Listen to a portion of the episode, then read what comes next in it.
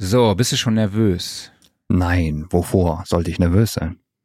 Ja, Studioszene steht doch bald an, ne? Nächste Woche, ne? Genau, am 11. und 12. Dezember findet die virtuelle Studioszene unter www.studioszene.de statt. Ihr könnt euch jetzt schon kostenlos dort auf unserer Website registrieren und dann auch kostenlos an den ganzen Webinaren und Talkrunden teilnehmen. Unter anderem sind Michael Brower dabei, Silvia Messi, Henning Verlage, Wolfgang Strach und gestern wurde auch Kiko Maasbaum bestätigt, der ja zusammen mit Waldemar Vogel viel zusammen, viele an vielen Projekten arbeitet, unter anderem für Ray Garvey, auch Helene Fischer hat er was gemacht oder Max Giesinger. Also die beiden sind da schon gut am Start, auch zusammen mit Henning arbeitet er viel, ist auf jeden Fall sehr coole, eine sehr coole Sache, dass wir ihn dabei haben. Ich freue freu mich sehr. Und für alle, die sich registrieren, gibt es einen 10-Euro-Gutschein vom Music Store und ein digitales Mini-Abo von Sound Recording. Das heißt, ihr bekommt alle die nächsten drei Ausgaben von Sound Recording in digitaler Form und könnt sie auf eurem Endgerät dann dort auch konsumieren. Und ich fühle mich gerade wie so früher, als man vom Club rumrannte, wenn man mit seiner Band unterwegs war und noch versucht hat, die Leute, die auf der Straße rumrennen, noch zum Gig zu bekommen. Ne? Aber Alle irgendwie fühlt sich das Wir machen auch wirklich auch rein gute. Musik, versprochen. Ich setze euch, ich setze euch auf die Gästeliste, ne? ihr kriegt auch noch ein Bier und so. Aber im Prinzip, ne, wir bieten ja auch schon ein sehr cooles Programm dafür, ne? Also im Prinzip ist das so, ist so ein bisschen wie, hey, kommt doch rein, hier spielen die Beatsteaks oder die Donuts oder Green Day umsonst. Ich glaube, das sind so die Bands, die ich in meinem Leben am meisten live gesehen habe. Ähm, genau, wie gesagt, kostenlos registrieren, studioszene.de, 11. und 12. Dezember. Das ist einfach auch ein Deal, ne? mit Klaus und mir. Und unser Gast ist auch dabei. Und wer das ist, sagen wir jetzt.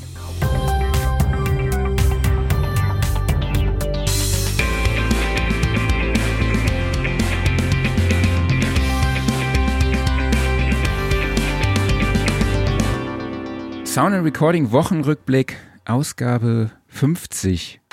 Herzlich willkommen zu 90 Minuten Selbstbeweihräucherung, oder?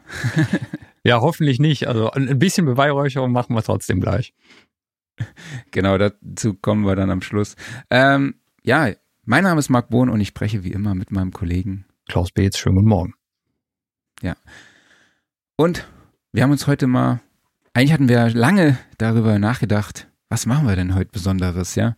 Wir hatten sehr viele Ideen und dann irgendwann dachten wir, komm, wir haben immer Audioanwender bei uns zu Gast und lass doch mal jemanden von einer Audio-Brand einladen und dann begrüße ich an dieser Stelle Produktspezialist von Steinberg, Sebastian Mönch. Schönen guten Morgen. Guten Ja, guten Morgen und moin aus Hamburg. Sehr schön. Ja, cool, dass du dabei bist. Ich musste mir jetzt auch wirklich Mühe geben, den Namen richtig auszusprechen. Ich hoffe, ich habe das jetzt geschafft, weil du hast mir geschrieben, ja, ähm, weil wir am Anfang dich mit SCH geschrieben haben, aber du schreibst dich nur mit CH und meintest dann, ja, das wäre die Ruhrpott-Aussprache. Aber ich kann dir sagen, da bist du hier genau richtig. Richtig, jawohl.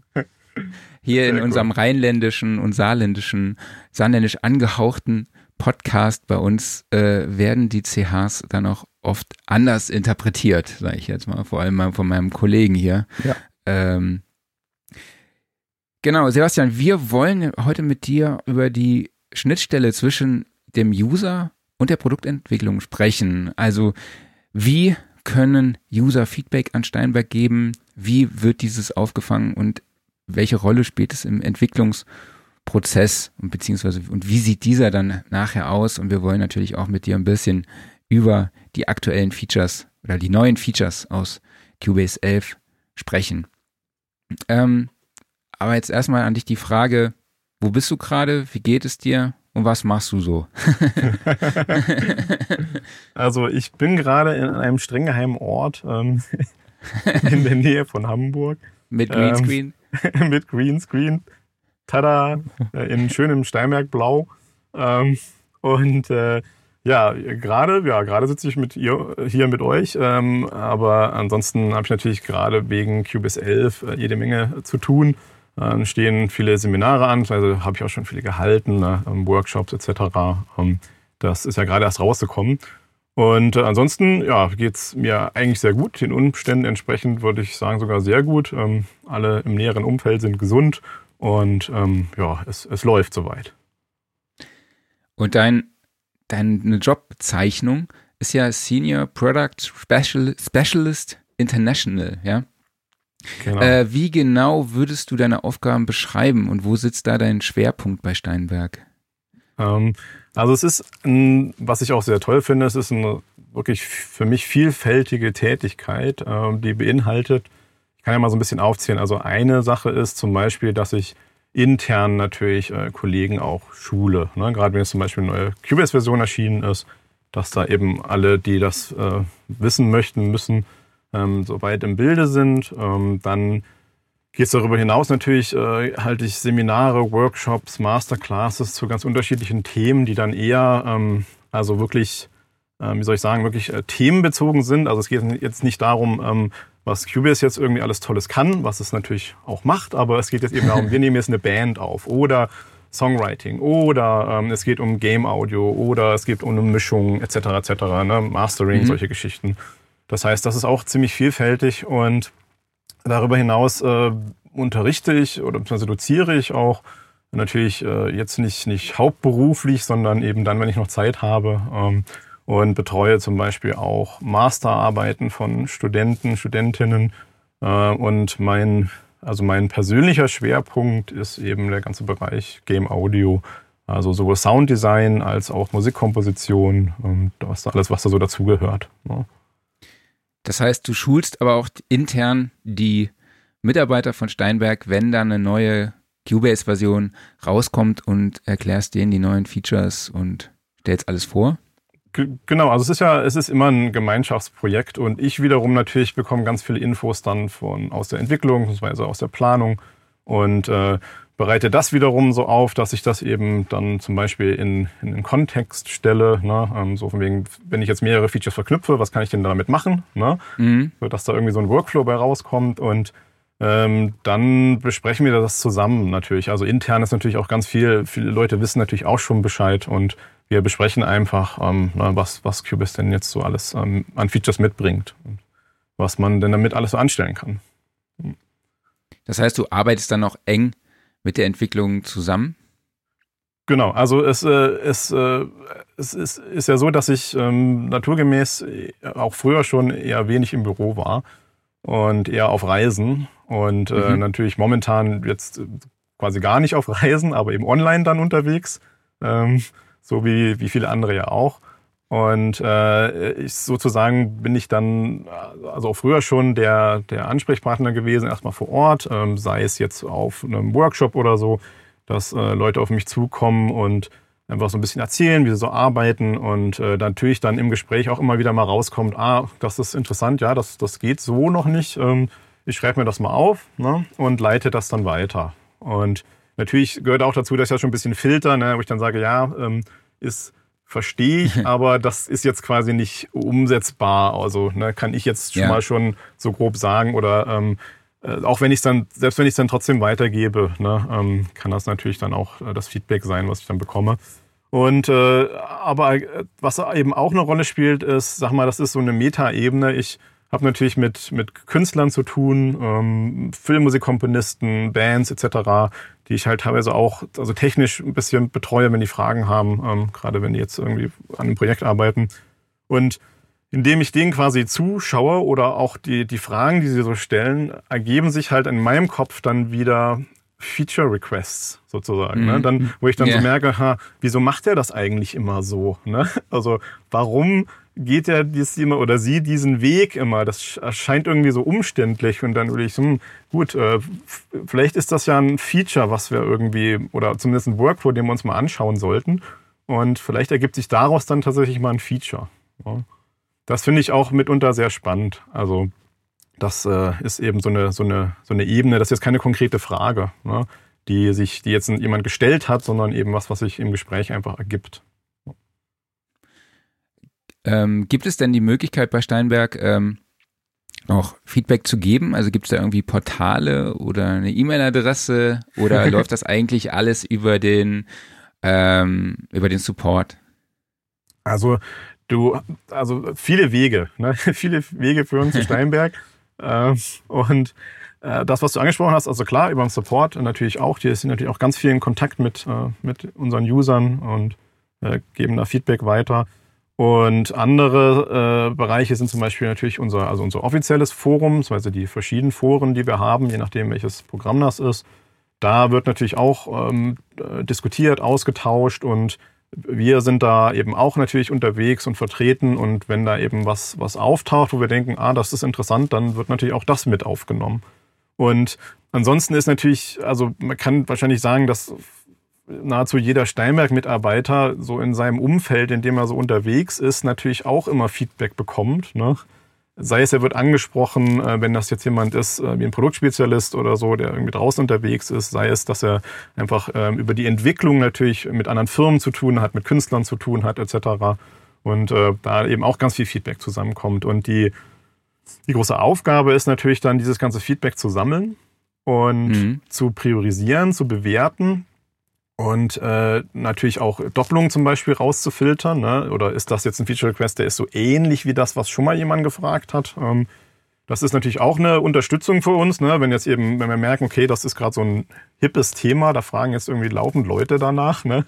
Dann ja, ist klar. natürlich auch die, die, sag mal, die, die Wahrscheinlichkeit größer, dass wir uns das dann eben genauer anschauen, direkt. Ja. Es gibt ja immer dann ähm, diese großen Umfragen, die dann unter anderem im, im Forum angekündigt werden, wo man sich dann durchklicken kann. Ist das dann schon noch, um, ähm, um Ideen von den Usern zu sammeln oder ist das schon wiederum zum Filtern, weil ihr einen großen Pool an, an Wünschen zusammen habt und ihr wollt es jetzt nochmal ein bisschen genauer kanalisieren? Also beides auf alle Fälle. Ähm, es gibt, also je nachdem, wie die Umfrage auch gerade aufgebaut ist, ähm, natürlich gibt es schon so, so quasi so Nachfragen. Ne? So von wegen, wie wichtig ist euch das dann jetzt wirklich, ne? wenn ihr jetzt wählen müsst, ähm, A oder B, wie viele sagen jetzt A. Ne? Und äh, natürlich gibt es da häufig auch die Möglichkeit, einfach zum Beispiel über Kommentare oder so dann noch was äh, Zusätzliches mit einzubringen. Ne? Dass wir darüber halt auch äh, wieder Feedback aufnehmen können. Und was ich halt sagen kann, ist, dass ähm, also das spielt schon, jetzt, eine, ich würde sagen, sehr große Rolle, dieses Feedback in der Produktentwicklung. Ne? Ähm, auch wenn wir natürlich bei Weipen nicht alles umsetzen können und schon gar nicht sofort, ähm, was entweder wir uns äh, vorgenommen haben oder auch was eben als Feedback an Feature Requests kommt. Das ist wahrscheinlich Kannst auch einer so der, äh, der größten Punkte, dass man immer denkt, äh, so als, als User, ähm, jetzt haben wir hier schon äh, Feature XY, das ist schon so oft diskutiert worden im Forum, warum ist es denn immer noch nicht eingebaut worden? Ne? Ähm, wie muss man sich so eine Priorisierung da vorstellen? Also auch wenn halt ein gewisses Feature schon so oft angefragt wurde, ich meine, das hängt ja sicherlich auch mit, mit Entwicklungsaufwand zusammen oder ähm, ist es tatsächlich nur so, dass es sich gebündelt in dem Forum die Leute wünschen, in der restlichen Welt aber überhaupt nicht? Ne? Ähm, wie, wie priorisiert ihr sowas? Ähm, genau, das ist halt eben die, das ist die, die, die hohe Kunst, sag ich mal. Mhm.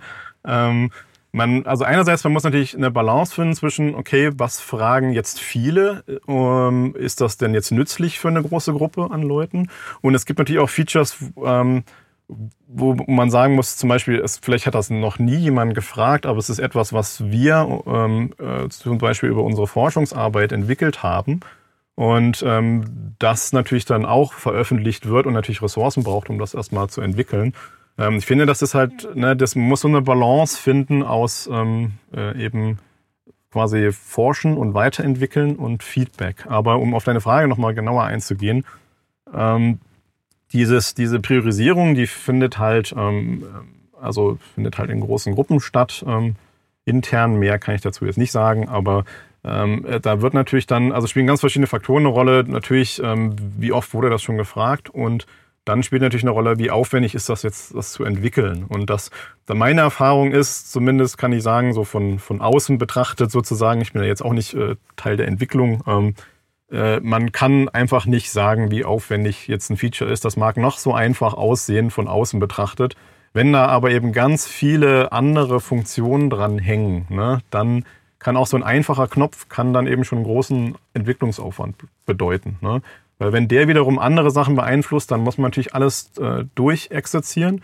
Und darf man nicht vergessen, das muss ja alles getestet werden. Ne? Also wir haben eine mhm. große QA-Abteilung, die auch, ähm, finde ich, fantastische Arbeit macht und ähm, die muss natürlich alle möglichen Szenarien dann durchgehen. Ne? Und desto mehr ein, ein neues Feature eben andere mit beeinflusst, ne? wie zum Beispiel jetzt eine Akkordfunktion, Akkordspur und äh, jetzt Skalenassistent und wo, wo das alles so dranhängt, ne?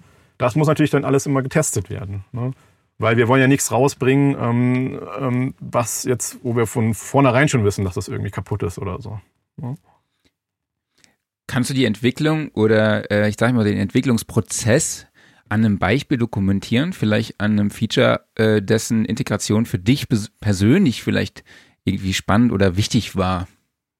Ähm, also so ins Detail kann ich da natürlich nicht gehen. Ähm, ich, äh, also, also wichtige Feature-Entwicklung, nur jetzt ganz aktuell zum Beispiel, da war Supervision. Ähm, das ist ein, ein Metering-Plugin, was wir jetzt für Cubase 11 und aber auch das demnächst erscheinende Nuendo entwickelt haben mit noch erweiterten Funktionsumfang. Und das war zum Beispiel für mich eine wichtige Sache, weil ich äh, Metering, also finde ich ganz wichtig, ähm, ist, mhm. ist natürlich äh, immer den Ohren nachgeordnet, aber es gibt eben Sachen, die, die kann man nur ablesen, wie zum Beispiel ein Lautniswert oder so. Ne? Oder mhm. man sucht irgendeinen Störfaktor und braucht halt diverse Hilfsmittel, ähm, um zum Beispiel irgendwelche Phasenprobleme zu entdecken oder solche Geschichten. Ne? Und ähm, da war ich tatsächlich auch ein, äh, ein Stück weit ähm, mit involviert, ähm, nur um das klar herauszustellen. Also wir haben da sehr fähige ähm, Kolleginnen und Kollegen, die das quasi hauptberuflich machen, ne? also mhm. diese Feature-Weiterentwicklung. Und aber wir als Produktspezialisten werden natürlich dann ähm, auch mal eingeladen und je nachdem, was für ein Feature das ist, mal stärker, mal weniger, und äh, können natürlich aus unserer Perspektive eben auch Feedback geben. Und ganz wichtig ist eben immer, das ist natürlich dann auch nur oder eben auch eine Meinung. Ne? Mhm. Und aus diesem ganzen, ganzen Gemenge an, an Erfahrungen und Meinungen und äh, Bewertungen ergibt sich dann eben konkret, was, wie denn auch so ein Feature aussehen soll. Ne? Das ist ja nicht nur, also, ne, wir brauchen das und das, sondern wie genau soll das denn funktionieren dann? Hm. Klaus, war das, welches war denn für dich ein wichtiges Feature, so von den letzten Releases? War da der Meter dabei? Ich glaube, du hast das mal erwähnt. War er, weil ähm, also Mieter waren in Cubase sowieso immer ein bisschen unterrepräsentiert, also jetzt natürlich abgesehen von, von den Loudness-Mietern. Und ähm, man, dann hatte man einerseits immer neidisch zu Wavelab rüber geschielt und hat sich dann so gedacht, ja, da sind so viele schöne Mieter drin, wenn die eh schon irgendwie im Haus vorliegen, warum werden sie nicht rübergepackt? Dann guckt man natürlich bei Third-Party-Anbietern und sagt dann ja zum Beispiel irgendwie, dann gibt's Insight von Isotope, dann gibt's Hawkeye von SPL, dann gibt's von, ähm, von RTW die, die Collection etc. etc. Die habe ich mir auch alle angeschaut und die haben mir auch alle gut gefallen, aber irgendwie hat's nie so Klick gemacht und witzigerweise jetzt mit dem Supervision, was jetzt eh beim Update dabei lag, habe ich mir gedacht, geil so muss es sein. Und jetzt bin ich glücklich. Also von daher, Supervision ist ein absolutes Highlight. Und äh, ein zweites Highlight ist eigentlich so mit einer der kleinsten Funktionen. Nämlich, das war ähm, bei der, äh, ich glaube, bei der letzten Version kam ja die, die Kombinierung des Auswahltools und des File-Tools zusammen, sodass man mhm. äh, äh, Bereiche schnell äh, schneiden konnte. Aber dann war immer das Problem, wenn man sie dann äh, geschnitten hat, dann musste man den Bereich immer noch mal manuell anwählen, um ihn dann lautstärkemäßig runterzuziehen. Das hat mich so genervt. Und ich habe mir gedacht, warum wurde das nicht direkt eingebaut? Jetzt ist es drin und danke. das spart so viel Zeit. Sehr, sehr gerne. Also das äh, ist auch auf alle Fälle für mich ein, ein, also ein Highlight gewesen und äh, gut, dass es das halt reingeschafft hat. Und für mich ist immer so, ein, so eine Balance aus ähm, solchen kleinen Workflow-Features, die gerade so, wenn man jetzt sag mal stärker schon mit Cubase arbeitet oder schon länger und oder auch da hohe, äh, sag mal, oder komplexe Aufgaben hat, dann bringt einem das natürlich unheimlich viel, diese Kleinigkeiten, die jetzt genau. nicht so in your face sind, aber einfach äh, mhm. einem eben jedes Mal einen Klick sparen oder so. Ne? Richtig. Und man freut sich. Deshalb sind bei mir auch eigentlich die, die Punkt 5er Updates immer die etwas größeren Highlights, weil das ja meistens so immer so dieses Sammelsurium von Kleinigkeiten ist, anstatt den, den großen neuen Blöcken, die hinzugepackt werden. Aber jetzt in, in dem 11 Release, da, äh, da war irgendwie so eine schöne Mischung aus allem dran. Also ich bin da sehr happy. Dankeschön, das freut mich. Ist das auch eine Aufgabe oder habt ihr euch auch als Ziel gesetzt, dass man praktisch auch mit den Stock-Plugins, also mit den in Cubase integrierten Plugins halt eben extrem weit kommt? Also ich, äh, also wir haben natürlich diverse Kollegen, die an Plugins arbeiten, teilweise auch ausschließlich. Ähm, ein, ein, an den ich jetzt gerade speziell denke, ich nenne den Namen jetzt mal nicht, ähm, der ist äh, super nett. Ähm, der entwickelt das auch schon seit Jahren und hat halt unfassbar viel Erfahrung, was ähm, eben also Plugin, also speziell die Algorithmen natürlich angeht. Ne? Die GUI-Entwicklung ist nochmal was anderes. Mhm. Ähm, das macht dann auch in der Regel jemand anders und ähm, äh, das Ziel ist natürlich schon, dass man mit dem, was äh, Cubase mitbringt, eben auch ganz amtlich mischen kann. Das äh, ist, denke ich, eine, ist erstens wichtig und auch die Plugins, die wir einbauen, also wir stecken da schon viel Energie rein, dass sie natürlich auch wirklich benutzbar sind. Ne? Also dass die wirklich gut klingen, dass sie gut funktionieren, dass sie ähm, Kreativität fördern etc. So dass das eben durchaus möglich ist. Aber natürlich sind wir vor, vorwiegend natürlich ähm, haben wir DAW-Entwickler und natürlich gibt es eben, und das ist ja auch gut, das ist ja auch das, was wir damals über den VST-Standard so ein bisschen in Gang gesetzt haben. Ähm, ich glaube 1996 oder so war das auf dem Mac. Ähm, dass äh, eben man Plugins entwickeln kann und damit die Funktionalität eben des Hosts erweitern kann. Ne? Und diese mhm. Plugin-Schnittstelle, die betreuen wir auch weiter, VST. Mittlerweile gibt es ja VST3, VST 3.5 etc. Ähm, das ist, denke ich, eine, eine gute Sache. Ähm, aber um das noch, die Frage noch ein bisschen äh, in eine andere Richtung ähm, zu erweitern, es ist so, dass zum Beispiel in Nuendo, was ja eher für Postproduktion, Game Audio etc. eingesetzt wird, also für diese professionellen Workflows, da ist jetzt meine Erfahrung, dass da äh, viele tatsächlich äh, überwiegend mit den eingebauten Plugins und Effekten arbeiten. Einfach weil das eine weil die halt gut klingen und äh, weil das natürlich auch eine gewisse äh, Garantie gibt, dass wenn das jetzt auf, wenn das jetzt ein Kollege auf einem anderen Rechner aufmacht, der dann eben noch, äh, weiß nicht, die Stimmen bearbeitet oder die Filmmischung fertig macht oder so, dass äh, da jetzt nicht Konflikte entstehen, eben weil jetzt der das eine Plugin nicht hat oder wie auch immer. Ne?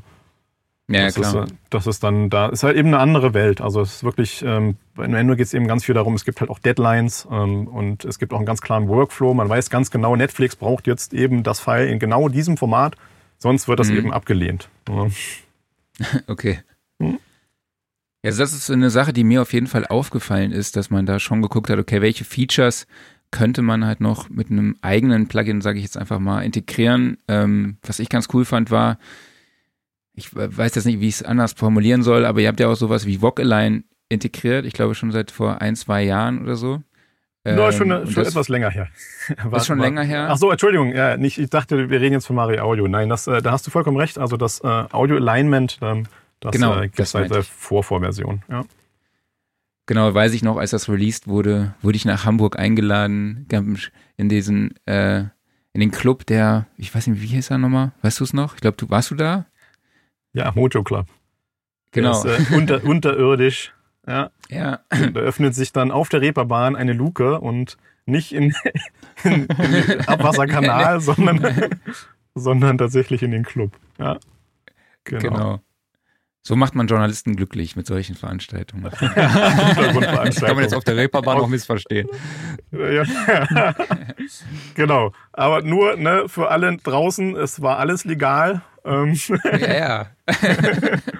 es gab nur ausreichend Absolut. Alkohol. Ja. Genau, das auf jeden Fall. Und gutes Essen. Hm, sehr schön. Ähm,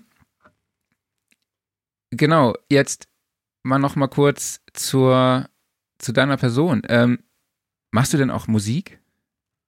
Äh, ich mache auch Musik. Ähm, das, äh, also ich habe angefangen, ich denke mal wie die meisten äh, damals als, als Teenie mit Musik machen und hatte das große Glück, dass ähm, ähm, mein Vater damals, in Mitte der 80er, hatte der einen C64 irgendwie organisiert mhm. und hatte den eigentlich als Ingenieur für diverse Sachen vorgesehen, denke ich. Ähm, aber ich habe den dann relativ schnell entdeckt und äh, natürlich nach dem ersten irgendwie erstmal Spiele ausprobieren und so weiter, dann ähm, irgendwie dann äh, festgestellt, ach, damit kann man ja irgendwie auch Musik machen. Und es gab aber keine richtige Software dafür. Mhm. Und ähm, habe da halt mit, mit irgendwelchen Hexadezimalbefehlen dann dem SID-Chip da irgendwelche Klänge äh, entlockt. Ähm, war, war aber, ne, habe dann sofort das gefressen und äh, seitdem nicht mehr losgelassen. Und äh, dann ging es eben weiter, später dann mit so einem ersten PC und so weiter und dann irgendwann mal äh, dann auch äh, gesehen, ah, es gibt sowas wie Cubase. Ne? Und äh, war natürlich total fasziniert, hatte natürlich nicht die Kohle, das zu kaufen ähm, als, als Teenie. Ähm, habe das nur von Weitem gesehen. Ich habe tatsächlich dann so gearbeitet äh, zu der Zeit. Ich hatte einen Kassettenrekorder und habe quasi irgendwelche Sounds gebastelt, also zum Beispiel einen Drumbeat und habe den auf Kassette aufgenommen, weil ich am nächsten Tag dann weiterarbeiten wollte. Ähm, hatte aber keine Software mehr, die ich hätte aufnehmen können oder so. Ne? Das habe ich quasi im Overdub-Verfahren. Ne? Am nächsten Tag habe ich dann irgendwie mal so eine Bassmelodie drüber aufgenommen. Und das Einzige, was dieser Kassettenrekorder halt konnte, war eben so ein Overdub. Das heißt, er konnte wiedergeben ja. und gleichzeitig nochmal aufnehmen ne, darüber. Habe quasi so aufgenommen, so wie die Beatles in ihren frühen Jahren. Äh, natürlich mega verrauscht, aber äh, es ging halt irgendwie. Ne? Und äh, deswegen war das für mich ein Riesenschritt, als dann wirklich also ne PC und dann ähm, irgendwann dann auch mal tatsächlich ein, ein, ein Cubase gekauft und äh, das war dann schon, als Cubase dann auch schon Audio hatte und das war halt, also es war un unfassbar. Ne? Das war so ein Riesenschritt für mich, äh, dass man auf einmal auf dem Computer auf mehreren Spuren was aufnehmen konnte und das dann auch noch bearbeiten zu einem beliebigen Zeitpunkt. Ne? Das äh, hat ganz neue Möglichkeiten eröffnet und hat natürlich sofort dazu geführt, dass ich weniger ähm, äh, Instrumentenspielen geübt habe, weil ich konnte es ja im Nachhinein dann äh, zurechtrücken. äh, ähm, und äh, ja, so ging das dann, äh, ging dann eben weiter und irgendwann habe ich dann auch beschlossen, okay, ich muss das mal so richtig lernen und ähm, habe dann ein Audio-Engineer-Diploma gemacht an der SE, habe dann auch einen direkten Bachelorstudium gemacht, weil mich ähm, das wissenschaftliche Arbeiten interessiert hat, habe dann ein Masterstudium gemacht, wo ich dann lustigerweise der einzige Student erstmal war für den Schwerpunkt, ähm, nämlich interaktives Audio. Das war damals noch, da gab es quasi gar nichts und äh, ich habe mir dann was zusammengesucht und habe zum Glück was gefunden, was eben ähm, teilweise in Dänemark stattgefunden hat. Die waren da damals irgendwie weiter. Und ähm, das ist dann, ja, das hat sich dann so ergeben. Ich war auch in, in, in Detmold eine Weile ähm, äh, und äh, war auch eine tolle Zeit, Studioaufnahmen, ähm, also am Tonmeister-Institut etc und habe dann einfach ja viel mitgenommen. Und was aus dieser Zeit äh, auch noch so hängen geblieben ist, ist eben das, ich sag mal, das methodische Arbeiten so ein bisschen. Das ist so ein bisschen kontraproduktiv mhm. zum, zum Musikmachen, ähm, ist aber, für, ich sag mal, wenn es um Software geht oder auch Entwicklung in so einer Firma zu arbeiten, denke ich äh, durchaus hilfreich. Und in heutiger Zeit sowieso denke ich, ähm, man da so ein bisschen Gefühl dafür hat, was ist jetzt eigentlich Fakt und was ist eine Meinung. Ja. Das äh, denke ich durchaus hilfreich. Ich muss äh, genau. thematisch nochmal ein, ein, äh, ein klein bisschen springen und äh, nochmal ganz kurz zu den verschiedenen Features zurückkommen. Ähm, mhm. Und zwar ähm, gibt es eigentlich bei euch auch gezielt, dass ihr sagt, ein Feature bauen wir nicht ein, weil ähm, ich komme nämlich darauf, ich hätte schwören können, dass dieses Jahr in QBS 11 auch wie so eine Art ähm, Clip-Launching wie in Ableton landet, weil Ableton hat es im Endeffekt, ähm, die haben es angefangen, äh, ist eingeschlagen, Bitwig hat äh, Logic hat es jetzt auch nachgemacht und äh, ich war mir sicher, das kommt in Cubase jetzt auch drin und es ist nicht drin. Ähm, mhm. Gibt es dann halt so Momente, dass ihr sagt, okay, ähm, weil vielleicht äh, verschiedene Konkurrenzprodukte das schon haben, bauen wir es nicht ein oder ist es einfach von der Priorität her nicht so wichtig? Unterschiedliche Gründe natürlich. Und ähm, ich, ja, Details kann ich dazu jetzt nicht sagen, mhm. aber ähm, es, es ist natürlich schon so, natürlich schaut man auch, was, was die Konkurrenz so macht. Das ist mhm. ja auch ganz wichtig, um auch so ein bisschen zu erkennen, was ist denn so, so im, der Trend jetzt auch im, im, im Musikgeschäft, beziehungsweise in der Musikproduktion. Ähm, es ist aber natürlich immer ein Abwägen zwischen, okay, wie weit wollen wir uns jetzt entfernen von dem, was zum Beispiel wofür Cubase steht ne, und mhm. wie die Workflows da mhm. funktionieren und äh, was auch, denke ich, recht wichtig ist, okay, was ist jetzt, das ist natürlich auch das Schwierigste, aber was ist jetzt einfach ein Trend? Ähm, und was ist, sag ich mal, ein Hype? Ne? Also äh, kennt, kennt ihr sicherlich auch, gibt eben immer wieder Musikrichtungen, die poppen mal so auf mhm. und auf einmal heißt dann alles, ja, wir müssen jetzt alle, ich nenne jetzt mal kein Musikstil, um keinen vor den Kopf zu stoßen. Mhm. Ähm, ne? Und auf einmal gibt's da jede Menge Synthes und Plugins und Workflows und Tutorials, ähm, speziell wie man diesen, diesen Sound halt macht. Mhm. Und äh, dann kann es eben passieren, ein halbes Jahr später ist das einfach komplett abgeebbt und es interessiert außer diese, die Hardcore-Fans, die das dann wahrscheinlich auch die nächsten Jahrzehnte weiter machen werden, diese Musik, ähm, interessiert das halt einfach keinen mehr. Und natürlich muss man dann eben bei so einer Entwicklung schauen, okay, ne, macht das jetzt Sinn, da Energie reinzustecken oder nicht? Und wir haben, also wir haben halt immer viel mehr Ideen und Vorschläge, was wir alles machen könnten. Ne? Und da spielt das eben natürlich eine Rolle. Ähm, wie, wie, schätzen wir das ein? Ne? Wie mhm. wichtig ist das jetzt? Und das jetzt ist eine persönliche Meinung. Ich denke, man, man muss jetzt eben auch nicht alles, also so, nicht alles nachmachen. Ne? Ja. Also wenn es dann schon etwas gibt, was das gut kann, ähm, dann muss man sich überlegen, was wäre jetzt der Vorteil, das wir oder jemand anderes das jetzt auch noch kann. Ja. Ähm, das äh, ist jetzt aber persönliche Meinung. Ja. Mhm. Wir können ja mal kurz auf die User-Fragen schauen. Da kamen schon zwei, drei rein und ähm, zum Beispiel äh, die Frage von Daniel Graumann sagt Moinsen, wird Cubase unter dem Gesichtspunkt Barrierefreiheit für Screenreader auch weiterentwickelt? Mhm. Also Barrierefreiheit ist tatsächlich ein Thema und ich weiß, dass ähm, es gibt diverse Kollegen, die da ähm, ja, so federführend sich darum kümmern. Da ist, äh, ist, noch, ist noch in der Entwicklung, aber auf alle Fälle vielen Dank, dass das auch angesprochen wurde. Ähm, es ist, ja, wie gesagt, also ist, ist auf alle Fälle auf dem Schirm. Ne? Mehr kann ich dazu jetzt erstmal nicht sagen. Okay. Klaus, kannst du nochmal genau erläutern, was er damit meint? Ja, äh, ich bin leider in dem Thema auch nicht so weit drin, aber äh, so wie ich es verstanden habe, geht es ja wahrscheinlich darum, ähm, Leute, die in irgendeiner Form eine Einschränkung haben, ähm, denen die Arbeit mit genau. dem Computer zu erleichtern. Also beispielsweise, genau. sei es, wenn du beispielsweise blind bist, ähm, dass halt irgendwie dir vermittelt wird, das, was auf dem Bildschirm eigentlich gerade angezeigt wird, dass du das in irgendeiner Form erfährst. Das habe ich jetzt genau, mal so also ganz grob ausgedrückt, weil ich tatsächlich den Hintergrund nicht kenne. Genau, also ich kann da gerne auch noch was zu sagen. Äh, das war, wie gesagt, vielen Dank für die Frage. Ähm, es ist, also ich habe das große Glück gehabt, ähm, natürlich, ich habe viele, viele Musiker über die Jahre kennengelernt und ähm, einer, ein, ein Ereignis ist so hängen geblieben. Ähm, das war eben tatsächlich jemand, der eben äh, von Augen her beeinträchtigt war und eben nicht äh, den Bildschirm erkennen kann. Und trotzdem natürlich äh, Musik machen möchte und kann und sollte mhm. unbedingt. Und da war das so, das war quasi ein Zweierteam und ähm, er hatte quasi einen Freund, der Cubase bedient hat, der aber sich jetzt nicht mit Cubase oder Audio Engineering oder Musik auskannte und natürlich dann mit dem Laufe der, der Zeit dann schon, weil er eben mhm. natürlich das dann ausgeführt hat. Und so haben die quasi kommuniziert. Ne? Also ähm, ähm, der, der Künstler hatte quasi die, die Musik im Ohr und hat dann eben ähm, erklärt sozusagen, wie dann sein Freund das jetzt anlegen muss. Und dann haben sie sich angehört und gesagt, nee, äh, du musst hier die Noten mal ändern etc. Ne? Und Screenreader ist halt etwas, die können dir quasi vorlesen, was, ähm, was zum Beispiel die, die Programmpunkte in Cubase, ne, wie die lauten. Okay. Also dir das quasi einfach, dass du das hören kannst, ohne es mhm. jetzt sehen zu müssen. Und ähm, das ist halt was, was, äh, ja, wie gesagt, was wir auf dem, auf dem Schirm haben. Ja, dass wir hoffentlich äh, in Zukunft ähm, das noch besser unterstützen können. Das ist eigentlich total faszinierend. Also es ist erstmal super, dass es überhaupt solche Möglichkeiten mittlerweile gibt. Ne?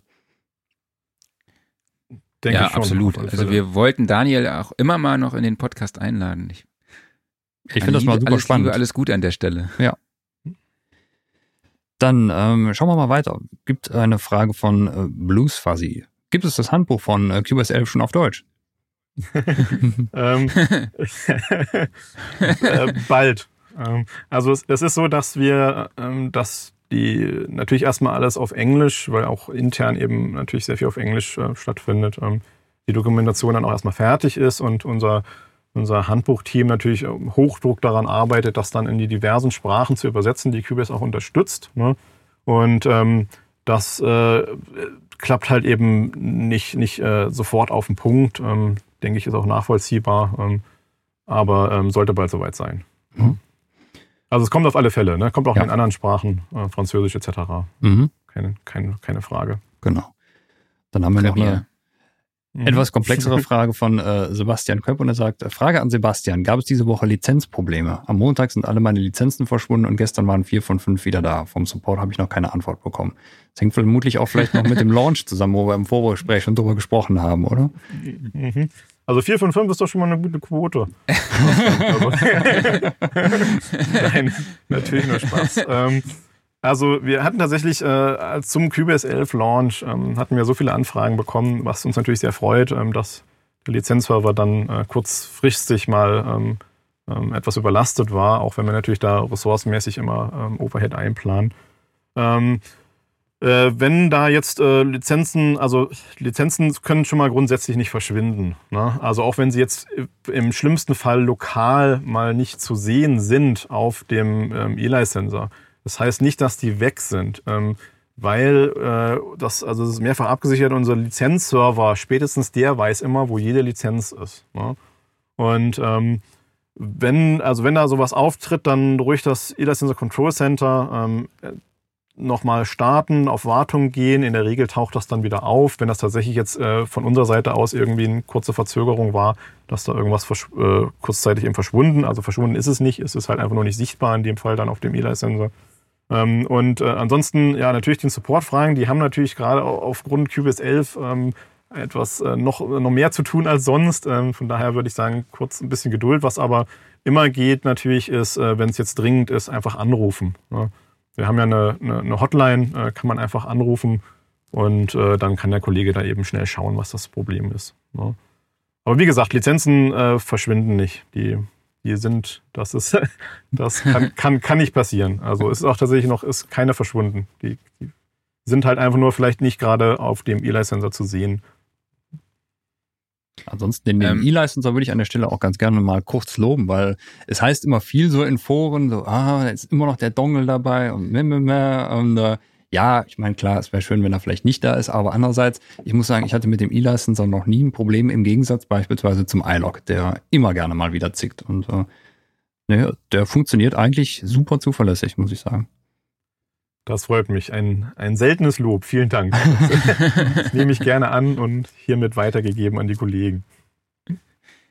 Ja, ich glaube, also bei mir ist tatsächlich die, das Dongle-Problem, dass ich so langsam keine Anschlüsse mehr habe für mein für die mein USB-Setup, sage ich jetzt hier mal. Also ich habe jetzt hier zwei zwei Adapter, worüber mein Monitor läuft und alle USB-C-Schnittstellen sind belegt und teilweise kriege ich äh, muss ich schon gucken, wie die Stromversorgung von meinen USB-Hubs läuft, damit alle meine Geräte auch wirklich funktionieren. Also es ist, das ist so mein persönliches Problem mit mit äh, Dongles. das äh, kann ich kann ich äh, natürlich äh, natürlich auch ein Stück weit nachvollziehen. Es hat alles Vor- und Nachteile. Also die die Vorteile zum Beispiel eben von dem Eli-Sensor, von dem Hardware-Dongle sind, dass tatsächlich eben ähm, man eben an jeden beliebigen Rechner einfach gehen kann, äh, da zum Beispiel Cubase installiert, den, den Dongle ansteckt, also den USB-Eli-Sensor und kannst halt benutzen, ohne dass jetzt irgendwie mhm. nochmal Internet involviert wäre oder irgendwas. Ja. Ähm, aber ähm, klar, also auch dazu gibt es natürlich äh, viel Feedback von den Usern und auch das äh, Verhalten nicht ungehört. Ähm, von daher, ja. mehr sage ich dazu klar. jetzt nicht. Alles klar.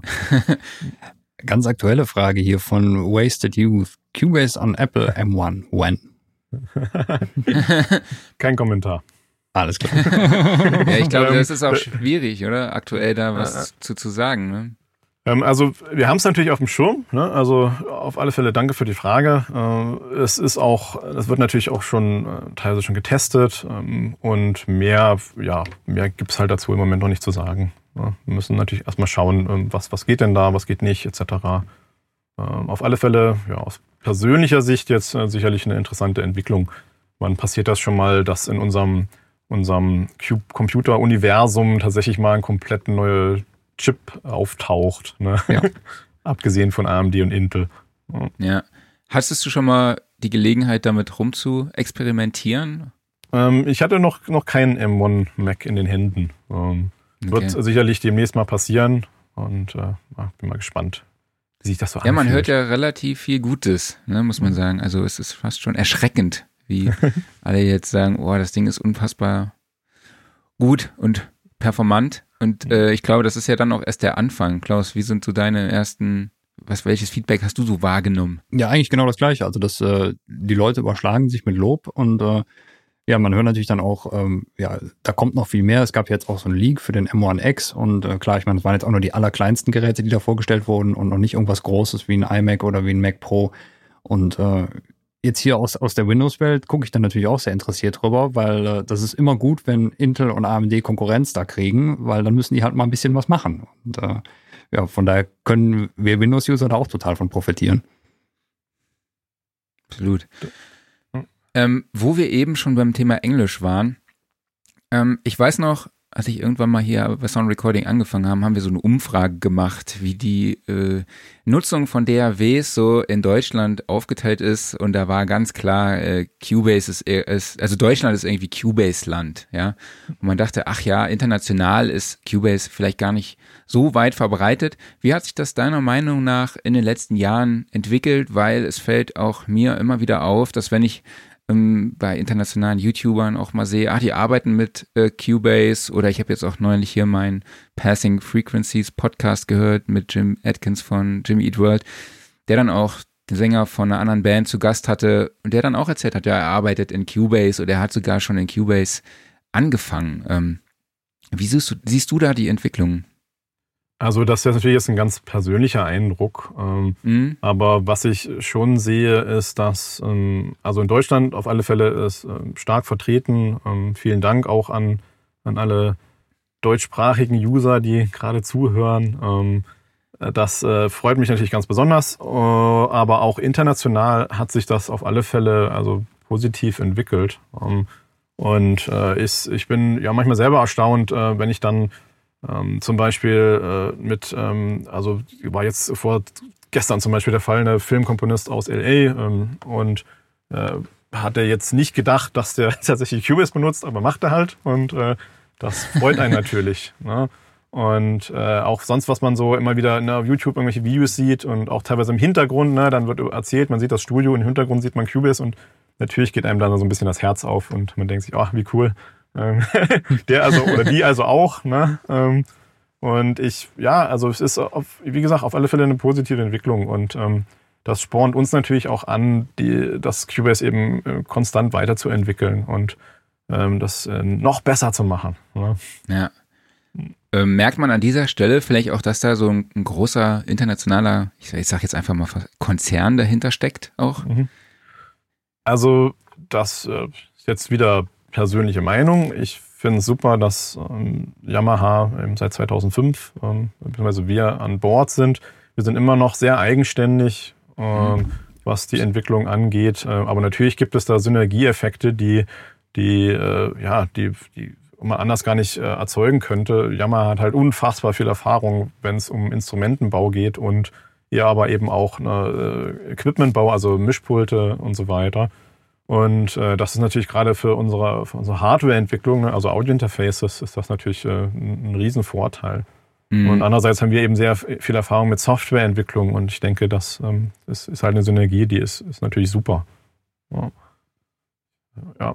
Ja, es fällt auch eigentlich gar nicht so groß auf, finde ich. Also ähm, ich finde, man merkt es tatsächlich eigentlich nur bei der Hardware, wo man dann halt sieht, dass vielleicht, sagen wir mal, am, am Treiber steht dann drin, irgendwie Yamaha, Steinberg, USB-Driver oder sowas, ne? Aber in, in Cubase selber oder in, in Nuendo sieht man es ja gar nicht. Also es ist ja noch nicht mal, dass irgendwie das Branding geändert wurde und es das heißt jetzt Yamaha Cubase oder sowas. Man könnte man ja mal mutmaßen, weil Yamaha der eigentlich der viel, viel größere Name noch ist, ne? Aber sie halten sich da so angenehm zurück, finde ich. Dankeschön. Also, wie gesagt, wir können da, wir sind da sehr eigenständig und äh, Steinberg für Sie ist natürlich auch eine, eine sag jetzt mal, eine große Marke im, im DAW-Bereich und daher ähm, alles super. Also, wie gesagt, ich kann kann nur, nur Gutes darüber, darüber berichten. Okay. Ähm, arbeitest du eigentlich schon lange? Schon immer mit Steinberg, Cubase? Oder mit was hast du angefangen? Ähm, es war ja, wie gesagt, es war erstmal so eine, anfangs so eine wilde Zeit, ähm, wo ich äh, dann, also war so ein bisschen selbstgebastelte Sachen dabei und ähm, dann, äh, ich habe tatsächlich lange mit Trial-Versionen, also nicht Crack, sondern Trial-Versionen gearbeitet, wo man dann eben zum Beispiel eben nicht speichern konnte und hab dann eben, muss dann eben immer an dem einen Tag das dann irgendwie fertig haben ne, und dann auf Kassette überspielen und äh, dann, dann hatte ich das halt festgehalten. Ne?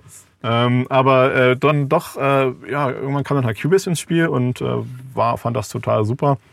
Und interessanterweise auch, ähm, also das auch großer Respekt an, an, an Charlie und Manfred, die, die beiden Gründer, dass ähm, schon so die, die erste Cubase-Version, wenn man die sich anschaut, ähm, zum Beispiel der Key-Editor, das ist halt so ein Konzept, da heutzutage denkt man sich, ja klar sieht das so aus, ne? so ordnet man ja. halt MIDI-Noten an. Ähm, ne? Ist ja vollkommen logisch. Auch mit, mit irgendwelchen äh, Lanes für Controller etc. und wie das halt aussieht und dass das eine Klaviatur ist und so weiter. Ähm, aber das muss natürlich erstmal sich jemand überlegen. Und das Coole ist halt, dass das eben schon in den frühen Cubase-Versionen sah das halt schon so aus. Ne? Dann spulst du vor nach 2020 und denkst so, ach, guck mal, das, das sah da auch schon so aus. Ne? Das, das Grundprinzip war anscheinend äh, schon sehr gut. Ja. Ähm, aber für mich persönlich, ne, also ich habe dann über das Studium, über diverse Projekte, in denen ich gearbeitet habe, natürlich bin ich in Berührung gekommen mit allen möglichen anderen Audio-Software. Ähm, natürlich Logic, Pro Tools, dann viel im Studio etc., so dass ich das schon auch kennengelernt habe. Ähm, Logic zum Beispiel habe ich die ersten Filmmusikkompositionen gemacht. Weil die Uni, an der ich damals war, eben Lizenzen dafür hatte. Und als mhm. Student freut man sich natürlich und benutzt dann eben das, was, was da halt vorhanden ist gerade, speziell. Ähm, bin dann aber danach dann relativ fix dann wieder bei, bei Cubase gelandet, weil ich einfach gemerkt habe, dass die Funktionen, die ich so brauche, die gab es in Kombination dann eben immer nur in Cubase. Mhm. Und äh, das war mir auch sehr recht, weil ich eben von früher das schon kannte und mir das sehr vertraut war und ich mir auch da sehr wohl fühlte. Und seitdem bin ich da auch geblieben. Das war dann schon Zeit noch, bevor ich bei Steinberg angefangen habe, dann schon sehr intensiv Cubase benutzt und äh, später dann eben Nuendo, als ich dann im Game-Audio-Bereich gearbeitet habe, da äh, war Nuendo und ist es, also das kann ich sagen, jetzt ohne rot zu werden. Ich hoffe, man sieht es auch. das, das, das Nuendo, also für mich ist, was jetzt speziell für den Bereich Game Audio ist, das halt unfassbar gut. Also, okay. was wir da speziell seit 2015 so eingebaut haben, ähm, ist, finde ich, eine tolle Produktionsumgebung dafür. Was waren das für ausschlaggebende Funktionen, die du eben angesprochen hattest? Also, es ist so, dass äh, die, die Audioentwicklung für Spiele, erstens hat man eben mit sehr vielen Assets zu tun, also sehr vielen Audioschnipseln, ne? also Soundeffekte oder einzelne Sätze, äh, wenn das jetzt äh, Sprache ist und auch die Musik funktioniert eben ganz anders als zum Beispiel für Film, weil das eben alles adaptiv zusammengebaut wird. Und wir haben da eben Features eingebaut, unter anderem Game Audio Connect. Das erlaubt dir quasi Nuendo mit so einer Middleware, in dem Fall Wise, zu verbinden. Und das heißt, mhm. die können so ein bisschen miteinander sprechen. Das heißt, wenn man da was exportiert, dann landet das eben in der Middleware und die weiß, ah, okay, ne, das, was möchtest du denn damit anstellen? Und das Tolle ist, ich kann dann wenn ich das dann im Spiel teste und feststelle, nee, also die, die Schwertsounds, die klingen alle ein bisschen zu scharf oder was auch immer, kann ich dann einfach zurückgehen in die Middleware und sagen, ja, mach mal bitte das Nuendo-Projekt auf, wo ich das exportiert habe und bringt dich dann auch genau mit dem Cursor dahin, pass auf, das ist der Marker, das ist der Sound ähm, und dann biegst du den halt um und gehst die Kette wieder zurück, probierst aus und sagst, ähm, Ah, klingt immer noch Mist. Ähm, das ist so der, der, der häufigste Fall. Ne? Ähm, und dann machst du es halt nochmal und irgendwann ne, hast du wahrscheinlich keine Zeit mehr, weil das Spiel rauskommen soll. Und, äh, aber dann bist du halt irgendwann zufrieden. Ne? Und äh, andere Sachen sind halt, haben halt mit Export zu tun. Es ist halt, dadurch, dass man tausende von Audiodateien verwalten muss, ähm, muss man natürlich die alle exportieren können, was über den Marker-Export super geht, den wir jetzt auch in Cubase nochmal überarbeitet haben. Ähm, das ist halt ein großer Vorteil da für mich. Und ähm, auch die Anbindung, das ist jetzt, jetzt sehr speziell, man kann Nuendo an einen Perforce-Server anbinden. Das ist mhm. äh, ein, ein Versioning-System. Das klingt jetzt für manche wahrscheinlich wie Bahnhofsnacht um drei. Ähm, ähm, ne? aber äh, da kann ich quasi, muss man sich vorstellen, äh, das Nuendo-Projekt ähm, oder ich fange mal anders an. Die Audiodatei, die wiedergegeben werden soll, im Spiel zum Beispiel, die hat einen ganz bestimmten Namen. Tür 1 auf. So. Ich kann ja jetzt nicht, wie ich das bei Musik mache und wahrscheinlich die meisten, kann ja nicht immer wieder speichern. Jetzt aber Version 2, Final 3, ähm, Klaus nochmal gemastert 5. Ähm, ne? Weil wenn ich die Datei umbenenne, dann kann das Spiel das natürlich nicht mehr finden. Ne? Ja, klar. Und äh, deswegen arbeitet man halt unter anderem deswegen mit Versioning, dass man quasi immer wieder die Datei überschreiben kann und man holt sich quasi die letzte Version dann vom Server und daraus wird dann das Spiel gebaut. Ne? Aber die Datei hast eben immer Tür 1 auf oder so. Und auch weil eben viele Leute an so einem Projekt arbeiten, ähm, kann man dann da Rechte vergeben, sagen, okay, du darfst jetzt nur an der Musik arbeiten äh, für dieses Level etc. Ja, da spielt es eine Rolle. Äh, Versioning ist natürlich in der Softwareentwicklung, wenn man jetzt Steinberg mal als Ganzes betrachtet, natürlich spielt das auch eine extrem große Rolle. Ja. Da passt doch eigentlich direkt perfekt eine Zuschauerfrage zu, wo wir bei Nuendo sind. Und Blues quasi fragt, ich kenne Nuendo leider nicht. Ist die Vermutung richtig, dass sich Nuendo besser zur Videovertonung eignet als Cubase? Ähm, also Videounterstützung, äh, danke für die Frage. Äh, Videounterstützung gibt es äh, in allen Cubase-Versionen. Also man kann eine Videodatei reinladen und dann zum Beispiel dazu Musik anlegen oder Soundeffekte. Nun ist es aber so, dass ähm, also zum Beispiel in Cubase, das äh, eben perfekt für, für alles geeignet ist, auch in Bezug auf Video. Nuendo hat halt eben den, die Erweiterung, dass es speziell auch für Post-Production eben geeignet ist. Und da gibt es eben Features, die man, wenn man jetzt ähm, zum Beispiel Filmmusik macht, ähm, dann nicht zwangsläufig braucht, weswegen die in ihren Cubase nicht vorhanden sind. Ähm, es gibt dann eben gerade Features, wenn man jetzt äh, zum Beispiel ganz aktuell eine Dolby Atmos Mischung machen möchte äh, oder mhm. muss oder wie auch immer oder beides, ähm, dass man das eben in Nuendo komplett als Workflow machen kann und äh, das ist so ein bisschen die, die Trennung zwischen den beiden. Ne? Ähm, Und wenn es jetzt um Videonachvertonung geht, äh, kann man das äh, natürlich auch mit Cubase machen. Und wenn man das dann eben auf einem, auf einem anderen Niveau zum Beispiel oder noch Features braucht, machen will, dann kommt eben Nuendo in Frage. Ne? Was dann einfach noch mehr mitbringt, ähm, was diese ganze Videobearbeitung, also die Tonbearbeitung für Video angeht. Klaus, hast du noch eine Frage? nee, gerade nicht. Okay.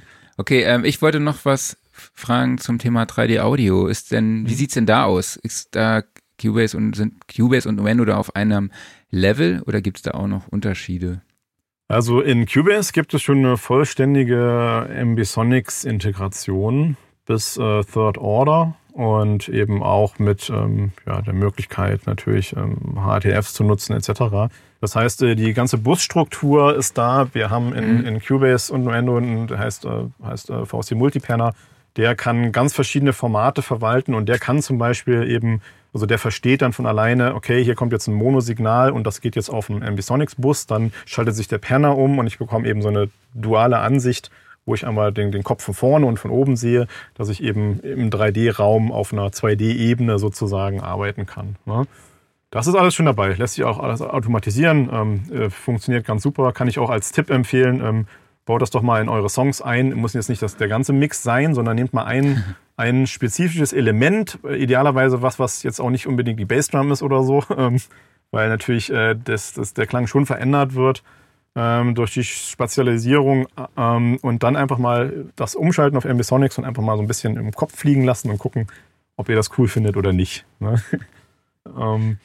ähm, und äh, jetzt, äh, wenn es jetzt dann noch weitergeht um 3D-Audio, ähm, zum Beispiel in Bezug auf VR, dann ist es wieder so, dass Nuendo da noch ein paar Sachen mitbringt. Äh, zum Beispiel ähm, funktioniert Nuendo äh, zusammen mit ähm, dem Spatial Connect Adapter von äh, Dear Reality, dann mit Dear VR. Und das habe ich tatsächlich schon mehrfach benutzt und das ist, äh, finde ich, ziemlich abgefahren. Also es ist so, dass man dann eine, eine, eine VR-Brille auf hat und die einzelnen Spuren aus Nuendo, ne, Soundeffekte, Ambience, Musik, was auch immer, bekommt man dann in einem 3D-Raum angezeigt und kann die dann eben anfassen virtuell, ne, mhm. kann die näher ziehen, kann die automatisieren, durch die Gegend schieben und diese ganzen Automationen etc., das wird halt alles wiederum in Nuendo geschrieben. Ne? Und äh, das ist, äh, ja, macht, macht viel Spaß, gerade für für 3D-Filmvertonung oder so. Da fliegt da so ein Raumschiff rum und man kann den Sound quasi einfach hinterherziehen, so hinterherjagen. das ist schon, schon, schon sehr spannend auf alle Fälle. Wenn du einen Wunsch frei hättest und dir eine Funktion für Cubase oder Nuendo wünschen könntest, die noch eingebaut wird, was wäre das? Oh, das ist eine ganz schwere Frage. Ähm, das wäre meine letzte Frage gewesen. oh, gemein. ähm, also, äh, also jetzt ein, ein bestimmtes Feature, ich habe gerade äh, vorhin mit einem Kollegen gesprochen, dass ich finde, dass äh, Cubase 11 äh, irgendwie so rund ist. Ähm, dass da jetzt erstmal spontan jetzt so nichts vermisse, aber natürlich es ganz viele Ideen gibt. Ähm, was ich jetzt, ich würde die Frage ein bisschen umdeuten in was, was ich denn für die Zukunft so denke persönlich, mhm. was mich da interessiert. Und da ist für mich natürlich das ganze Thema künstliche Intelligenz, also finde ich total spannend, was in Bezug auf Musik, was da eventuell zu erwarten ist. Ähm, und ähm, merke das auch an den, an den Fragen, die mir gestellt werden, beziehungsweise auch ähm, Künstler, die mir davon erzählen, wie unterschiedlich die, die Meinungen dazu sind. Das finde ich total spannend. Also natürlich von, angefangen von sagen wir zum Beispiel Filmkomponisten, die nun fürchten, dass eben die künstliche Intelligenz einfach die komplette Filmmusik schreibt und deswegen nichts mehr zu tun haben. Ne? Hinzu, ja, aber das ist die künstliche Intelligenz ist ja doch noch relativ dumm. Ähm, die äh, ne, sagen dann manche, dass äh, das ist ja jetzt eh nicht so spannend, was dabei rauskommt. Ähm, und ja, ich finde es auf alle Fälle spannend. Und was ich äh, persönlich ähm, eben feststelle und gemerkt habe und auch im Gespräch mit Entwicklern halt eben weiß, ist, dass äh, ich wollte jetzt, also ich will jetzt nicht zu weit ausholen, ähm, oder ganz kurz, weil mich das Thema so beschäftigt, ähm, dass äh, künstliche Intelligenz natürlich so funktioniert, ganz grob, dass man gewisse Parameter vorgibt und dann lernt eben dieses Gehirn in Anführungsstrichen ähm, mhm. zu unterscheiden, zum Beispiel, ne, was ist ein Klavier, was ist eine Gitarre etc. oder was ist ein Hamster, was ist eine Katze. Ähm, oder Fall von Tesla, was ist ein Auto und was ist ein Baum oder so. Ähm, Und, aber die Sache ist halt die, nur, nur das, ähm, das, was man sozusagen vorgibt, das lernt die künstliche Intelligenz dann halt auch. Und wenn man es halt sehr genau machen will, dann ist das erstens großer Aufwand, aber das schränkt natürlich auch wieder sozusagen die Flexibilität ein. Ne? Mhm. Wenn dann die Katze eben dann doch mal lila ist, dann weiß unter Umständen ähm, die KI eben nichts damit anzufangen. Ähm, ne? Wenn man es dann wieder zu breit macht, dann äh, denkt quasi die, die KI dann, alles ist irgendwie eine Katze. Ähm, ne? Und ist bezogen auf, auf Musik, äh, das vielleicht als, als Schluss sozusagen. Ähm, äh, das, was für künstliche Intelligenz aus meiner Sicht eben extrem schwer ist, ist das, das erstens das Emotionale. Das heißt, wenn, denk mal an Pop-Songs, da geht es ja ganz oft darum, eine bestimmte Stimmung zu transportieren mhm. und natürlich auch eine Geschichte zu erzählen. Und ich wüsste jetzt spontan nicht, was mir eine künstliche Intelligenz jetzt für eine Stimmung oder was die so in ihrem Leben erlebt hat, erzählen soll, was ich jetzt irgendwie besonders spannend finde würde. Ne? Hi, ich bin die KI. Ich wohne in einem Computer. Ähm, da bin ich auch schlagartig aufgewachsen. Ähm, ich arbeite den ganzen Tag. Und daher mache ich mir persönlich da jetzt nicht so große Sorgen. Aber ich finde es halt spannend, ähm, was ähm, da in Zukunft passieren wird. Und ja, KI ist natürlich jetzt. Genau, ist natürlich auch schon Bestandteil von, von Cubase zum gewissen Teil. Ne? Also mhm. gerade Spectral Layers, das ähm, ja, Auseinanderklamüsern, ja. das ist halt auch eine KI. Ja, die, ich finde die technische Entwicklung dahinter auch extrem spannend. Ob es dann äh, dazu ausreicht, eine gewisse Emotionalität zu übertragen, so wie du es jetzt auch äh, gesagt hast, äh, ist halt die Frage, ja. Ja, und ist auch die Frage, ähm, ob man das will. Ähm, sorry, ich genau. will nicht ins Wort fallen. Nee, also ich meine, ich, wer, wer, möchte schon zu einem, einem Künstler followen oder so, der halt eine KI ist, sicherlich aus, aus, aus Interesse, ne? aber den kann ich ja nicht treffen und was soll der mir dann erzählen, was der für ein Leben hatte oder verarbeiten. Ne? Ich finde, in jedem Künstler, also Künstlerin, steckt natürlich irgendwie die Lebensgeschichte drin und das zeigt sich halt in den Songs. Und das berührt mich ja als Mensch auch und ich kann mir halt nicht so richtig vorstellen, dass eine KI das so gut faken kann. Ja, absolut. Aber wir haben ja schon öfter über diese eine Künstlerin, diese Manga. Mhm. Hologrammkünstlerin genau. aus mhm. Japan Hatsune Miku genau. gesprochen, die mhm. vor ausverkauften äh, in ausverkauften Hallen spielt und so. Mhm. Das ist mhm. äh, echt krass. Ja. Ähm, Genau, aktuell haben wir ja durch die aktuelle Situation ähm, ergibt sich ja ein Digitalisierungsboom. Merkt ihr das in irgendeinem Segment bei euch? Also sei es jetzt Gaming, ist es äh, Post-Production oder ist es vielleicht trotzdem auch Musikproduktion jetzt wieder, wo alles vielleicht ein bisschen wieder anläuft? Ähm, also es war natürlich äh, ein großer Einschnitt für, für alle und ist es ja auch noch. Und ähm, es ist natürlich sehr unterschiedlich, wie Kolleginnen und Kollegen davon betroffen sind oder auch Künstler. Ähm, alles, was natürlich live stattfindet, ähm, ist natürlich extrem schade, ähm, dass das äh, natürlich nicht stattfinden kann und auch natürlich für viele Künstler wichtig ist, ähm, zu, live zu arbeiten, Konzerte zu geben und so weiter. Ähm, was jetzt Digitalisierung angeht, also ich, zumindest das, was ich jetzt halt so mitbekomme, ähm, ist es äh, natürlich schon so, dass äh, also ist auch interessant zu sehen und wir bringen natürlich da auch schon Technologien mit, dass natürlich dann Aufnahmesessions, die sonst äh, im Studio stattgefunden hätten, eben zu, zu fünft oder so, äh, dass die dann virtuell stattfinden, zum Beispiel über VSD Connect, ähm, dass dann eben der, der Sänger oder so dann eben doch in, in, in UK bleibt und man eben das übers, übers Internet aufnimmt dann. Und ähm, was, äh, ja, was äh, natürlich, ja, es ist was anderes, ne? Aber ich finde es toll, dass es trotzdem eben überhaupt möglich ist, heutzutage zusammen zu, zu, zu Musik zu machen und auch aufzunehmen mhm. und auch gute Musik aufzunehmen und zu machen, ähm, obwohl man gar nicht physikalisch an einem Ort sein kann. Ne? Das finde ich auf alle Fälle, Fälle toll. Ne? Genau, da gab es ja auch neulich das Update von Klaus. Ja. Sag's mir. Ähm, Jetzt stehe ich Wo man alle zusammenschalten kann. Sebastian, wo man äh, über Internet gemeinsam Musik machen kann. Wie heißt es? VST Connect? VST Connect. Ja, VST Connect, VST genau. Connect, das, ja.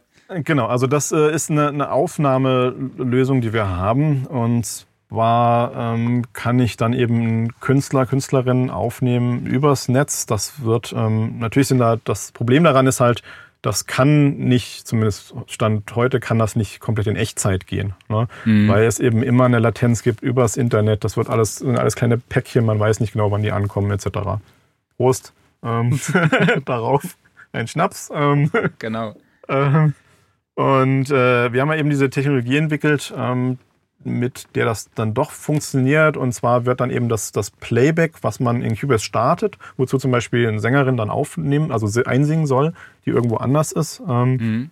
ähm, auch, kann auch auf dem iPad sein, etc. Das wird quasi schon mal losgeschickt, kommt dann bei der Sängerin an, die kann das über Kopfhörer hören. Das, was sie einsingen, ist natürlich in Echtzeit für sie, ne? also ihr Monitorsignal inklusive Effekte. Und ähm, das geht dann eben wieder zurück ähm, übers Internet ins Cubase und wird dann da quasi Sample akkurat ähm, auf die Spur gepackt, so als ob es quasi im Nebenraum wäre. Ne? Nur wenn du jetzt die beiden Rechner natürlich nebeneinander hättest, würdest du sehen, dass da eben ist einstellbar zum Beispiel zwei oder vier Sekunden Latenz dazwischen sind. Ja? Okay, cool. Ähm, wenn wir ja schon mal jemanden von Steinberg hier dabei haben, darf natürlich eins nicht fehlen.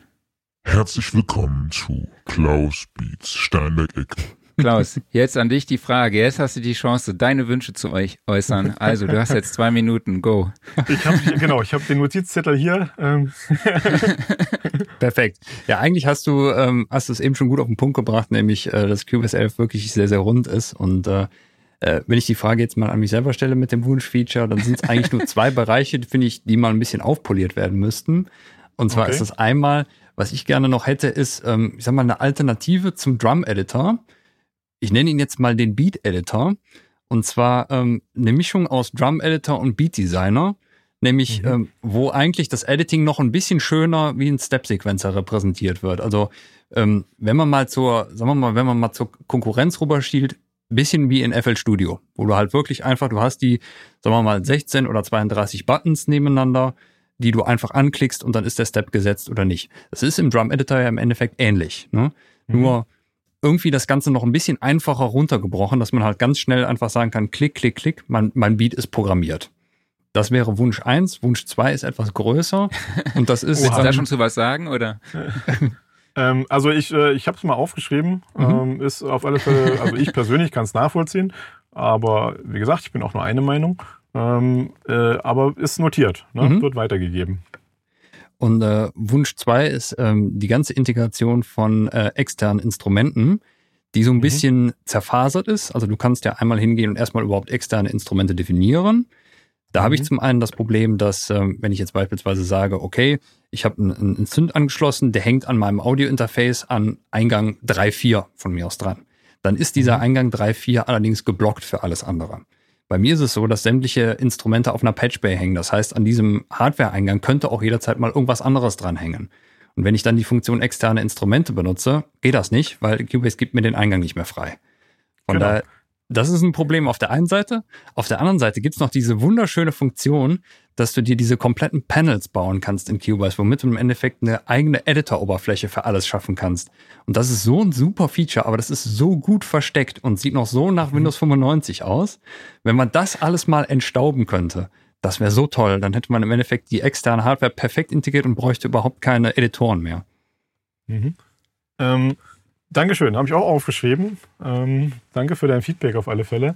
Ähm, wenn du, also wie, wie würdest du dir das denn vorstellen, wenn du jetzt, also du hast ja mehrere Synthes da und mhm. die würden jetzt alle über einen Eingang reingehen. Wäre das nicht zu irgendeinem Zeitpunkt dann ein Problem für dich, wenn du dann mal ein, ein älteres Projekt aufmachst oder so und dann, dann steckt da jetzt gar nicht mehr der Synthi dran, wo du dachtest, dass der da dran steckt? Oder ist das für dich eher nicht so relevant? Das ist eine ganz offene Frage, mhm. ne? Das so. Nee, eigentlich nicht. Also ähm, ich glaube, wenn, wenn es da ein Routing-Problem geben würde, dann wüsste ich dann auch, okay, dann habe ich irgendwas falsch gesteckt vermutlich. Ne? Ähm, also das Setup wäre bei mir tatsächlich so, dass die ganzen Dinger parallel auf der Patchbay hängen und eigentlich auch ähm, entsprechend geroutet sind, dass sie alle ihre eigenen Eingänge am Audiointerface haben. Also normalerweise sollte das über die externen Eingänge problemlos funktionieren. Es ist tatsächlich halt nur so, wenn du hingehst und du patchst manuell mal was um dass dann halt QoS sich ja beschwert und sagt, okay, den, den, kann ich dir nicht freigeben, den Eingang, weil er ist halt schon in Benutzung. Ne? Und äh, genau, das könnte dann das. eventuell problematisch werden, wenn du beispielsweise ein Projekt öffnest, ähm, was dann vielleicht hiermit nicht ganz kompatibel ist. Ne? Klar, dann, dann muss man ein bisschen umdenken oder sowas, aber einfach nur, wenn es diese Restriktion nicht geben würde und einfach sagen würde, okay, oder vielleicht einfach nur eine Warnmeldung kommt von wegen, hey, äh, auf der Spur wird der Eingang benutzt, den benutzt auch dein externes Instrument. Ich wollte es dir nur sagen. Ne? okay, alles klar. Dankeschön für deine, deine Erläuterung. So, ich habe es auf alle Fälle festgehalten. Sehr gut. Das dann mal weiter. Ja. Okay, äh, Sebastian, ich würde schon mal sagen, vielen lieben Dank, dass du dir heute die Zeit genommen hast. Aber wir sehen uns ja auch schon fast wieder in fast dieser Konstellation, denn du bist auch äh, bei der Studioszene dabei. Du machst was zum Thema Remixing und Sampling im, genau. in Cubase. Du bist am, am Freitag dran, ne? am genau, 11. So ist 12. Es. Und Klaus ist auch Moderator. Kannst du kurz was sagen, was du da zeigen wirst? Also ähm, ich habe gedacht, äh, aus, aus äh, aktuellem Anlass und auch weil ich äh, das ganz gerne zeige, ist tatsächlich geht es um, um ähm, Sampling, also die, die Vocals aus einem vorhandenen Song rausholen und wie man den dann an seinen Beat anpassen kann, was dann sonst so an Sample-Möglichkeiten noch gibt und das versuchen natürlich so hinzubekommen, dass es gut klingt. Ne? Das, ist das, ist das oberste Ziel. Und da werde ich halt so ein paar, paar Tipps zu zeigen und äh, ich denke, das wird ganz unterhaltsam. Das klingt gut. Ja, cool. Ähm, ja, und wie sich das schon hier eingespielt hat in der Abmoderation. Ich hoffe, dass wir uns auch dann mal irgendwann wieder in Live begegnen. Wir haben uns, also ich habe dich auf jeden Fall schon oft gesehen, aber so mhm. wirklich äh, Kontakt hatten wir dann tatsächlich doch nie. Ähm, aber jetzt kennen wir halt, uns ja. Genau, wie das halt immer so ist, ne? gerade auf Messen und so weiter. Man sieht sich immer von Weitem, man winkt sich mal zu, aber da man genau. eben immer beschäftigt ist, ne? ist, ist man halt eben, man kennt sich halt so von beiden. Genau, vielleicht treffen wir uns dann irgendwann mal äh, wieder in der Hotelbar oder so. Genau, genau. so machen wir das. Ja, genau. genau. Und äh, falls noch äh, falls noch Platz auf deinem Notizzettel ist, äh, Sebastian, schau mal. Da kamen nämlich jetzt gerade noch ein paar Wünsche rein, aber wenn wir die jetzt auch noch abarbeiten, rein. dann dauert es lang. Aber vielleicht schaust du mal drauf. Ja, mache ich, auf alle Fälle. Ja, vielen, vielen Dank für die Einladung. Äh, war sehr schön, mit euch zu sprechen und äh, ich wünsche euch auf alle Fälle einen tollen Tag und äh, bis bald auf alle Fälle. Vielen, ja, vielen Dank. Das mach's gut, dir ja. auch und wir sehen uns nächste Woche. Ciao. Mach's gut. Ciao. Bis dann. Tschüss. Tschüss. Ja, da ging wahrscheinlich jetzt vielen das Herz auf, mal über ihre Lieblings-DAWs äh, DAW zu sprechen. Vor allem dir hat man das auch angemerkt, dass du da heute gut dabei warst. Ja, da, da muss man halt sagen, da kommt dann tatsächlich auch ein bisschen das Fanboy-Tum dann doch mit raus. Ist ja auch mal okay, ne? Klar, absolut. Aber ich glaube, das Fanboy-Tum ist später noch. Ja. Hier im Podcast. M möchtest du dich selbst ähm, fanboyen gerne? Nee, ich habe tatsächlich dann auch andere Leute auf okay. meiner Liste neben meinem Namen. Also äh, stehen dann noch ein paar andere. Genau. Also alles gut. Ähm, nee, ähm, also es, es, gibt ja auch teilweise, äh, gerade wenn du in Foren guckst, gibt ja so einen kleinen Krieg zwischen DAWs, weil irgendwie ja jeder da seine eigene verteidigt und sagt, ja, du kannst nur dann professionell arbeiten, wenn du in Ableton unterwegs bist oder äh, ja, Logic klingt ja immer noch viel, viel besser und dies und das und jenes. Und im Endeffekt ist das alles Kokolores, sondern äh, das, was gilt, ist A, du musst mit dem Programm zurechtkommen, du musst dich daran wohlfühlen und sind wir mal ehrlich, eigentlich ist jede DAW jetzt auf einem extrem hohen Level. Du kannst damit wunderbar arbeiten. Nimm das, womit du glücklich wirst und dass alle anderen damit glücklich werden, womit sie Spaß haben. Haben wir irgendwo ein Phrasenschwein? Also meinst du, da muss ich jetzt was einschmeißen? mehrere. hey, Leute, DAW. Nee, aber du hast natürlich, du hast natürlich absolut recht. Ne? Ja. Ähm, kommen wir mal zum Gear Corner. News der Woche. Vor, ich glaube, vor zwei oder drei Wochen hatten wir irgendwie so das DAW-Update. Also äh, gab es irgendwie vier neue mhm. Updates von äh, den unterschiedlichsten DAWs und diese Woche haben wir unterschiedliche Lautsprecher hier im Angebot. Und äh, da ich mich wieder fast null vorbereitet habe, würde ich das Wort jetzt wieder an dich abgeben. Ja, das ist wunderbar. Ich habe mich nämlich auch fast nicht vorbereitet. Ähm, in, in Bezug auf, wir haben heute Jubiläum, da dachte ich, äh, ich pausiere das Ganze mal. Und äh, so professionell wie ich arbeite, habe ich noch nicht mal unser Dokument hier gerade offen. Sie fällt mir gerade auf, dass ich noch nicht mal die wirkliche Übersicht habe. Aber ich kann ja mal anfangen das zu erzählen. Ja also ich habe schön. im Hinterkopf, es gibt auf jeden Fall News aus dem Hause Neumann.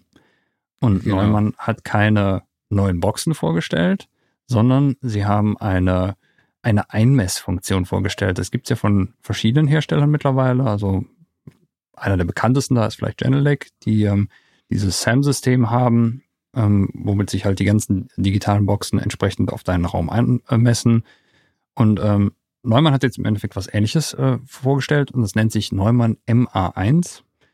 Und ähm, Das ist ein Bundle, ähm, was besteht aus einer Software und einem Messmikrofon, kostet zusammen um die 250 Euro und das Ganze verbindest du mit deinem System und die Software misst dann entsprechend deinen Raum aus und stellt die unterstützten Boxen dann darauf ein. Das sind die äh, DSP-Boxen von äh, Neumann. Und ähm, das Schöne ist aber auch, dass sie daran gedacht haben, dass wenn du Boxen hast, die eben nicht über diesen DSP verfügen, ähm, dann kann das Ganze auch funktionieren, wenn du den entsprechenden Subwoofer dazu hast, nämlich den äh, KH750. Ähm, der würde nämlich dann die DSP-Berechnung übernehmen und die entsprechenden korrigierten Signale an die Boxen weiterleiten. Das ist eigentlich ein ziemlich cleveres System, finde ich. Ja, und du musst die Boxen aber natürlich nur noch mit deinem, also du musst deinen Rechner dafür auch mit einem Switch verbinden, so wie ich das verstanden habe. Mhm. Und dann eben halt auch aus dem Switch an die K80 oder an die KH 120 oder was ist das andere und 750. Genau. Also es, es läuft alles über, über, über Netzwerkverbindung ab. Also nicht über genau. die reine Audioverbindung, sondern halt die, die Daten, die Einmessdaten werden über Netzwerk übertragen. Ähm, also man muss äh, eine Internetverbindung zwischen halt äh, Subwoofer-Boxen, Rechner und ähm, dem Messmikrofon herstellen. Und ähm, nachdem das alles aber eingemessen wurde und die Daten übertragen wurden, dann kann man die Verbindung auch wieder trennen und entsprechend ist alles angepasst und äh, ja. ja, schon läuft das ganze System. Ist eigentlich eine ziemlich coole Sache, dass Neumann das jetzt so nachgerüstet hat. Absolut. Aber ist das dann der Ersatz für diese ominöse App, die es gab?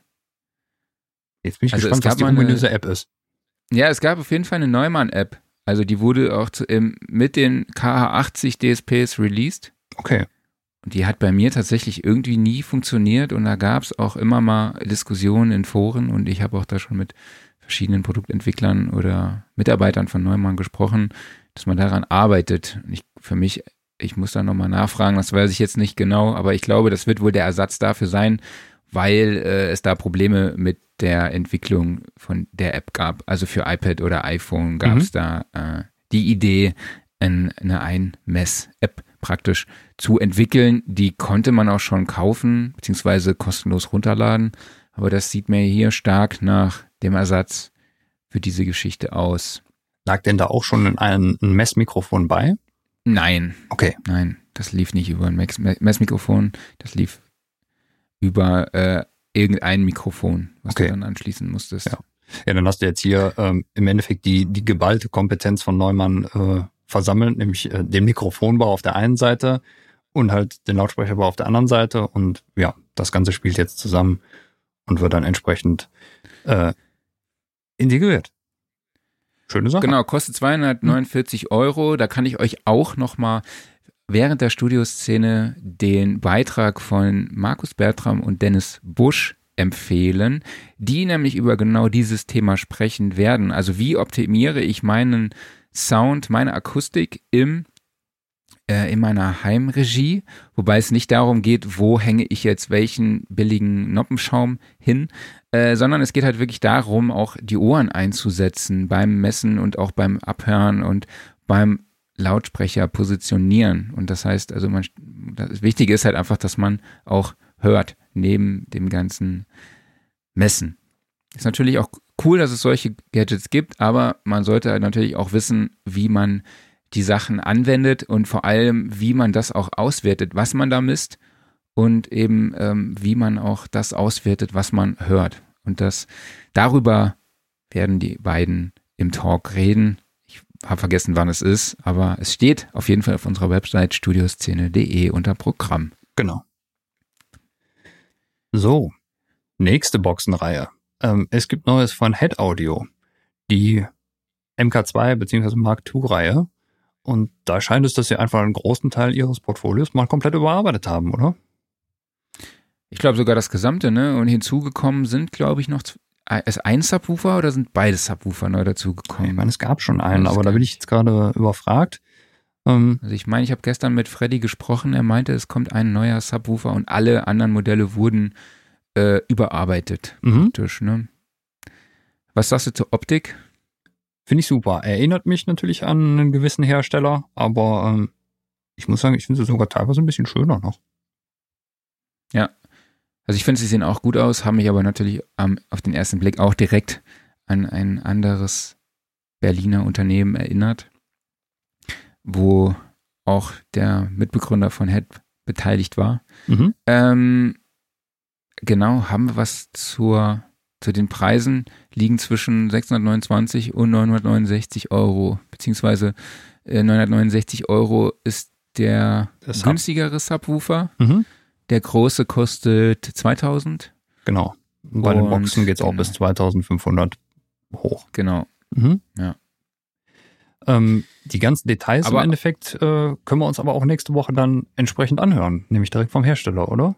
Äh, Genau, denn da- auch dazu gibt es ne- einen Beitrag während der Studioszene. Genau. Also Äh, solltet findet ihr euch ihr auch im Programm. ja, solltet ihr euch für Headboxen interessieren, ähm, dann schaut euch unbedingt diesen Vortrag an, weil da wird der Hersteller dann selber mal genau präsentieren, was mit den Boxen, was es damit so auf sich hat. Genau. Und da, die können auch natürlich was viel mehr zur Entwicklung sagen, stehen auch für eure Fragen bereit, wird auf jeden Fall ein interessanter Talk. Richtig. Weil wenn wir jetzt hier anfangen, also äh, beispielsweise über den neuen Head-Linearisierer zu erzählen, ähm, dann wird da nichts Gutes bei rauskommen. Lasst da lieber die Experten Ja.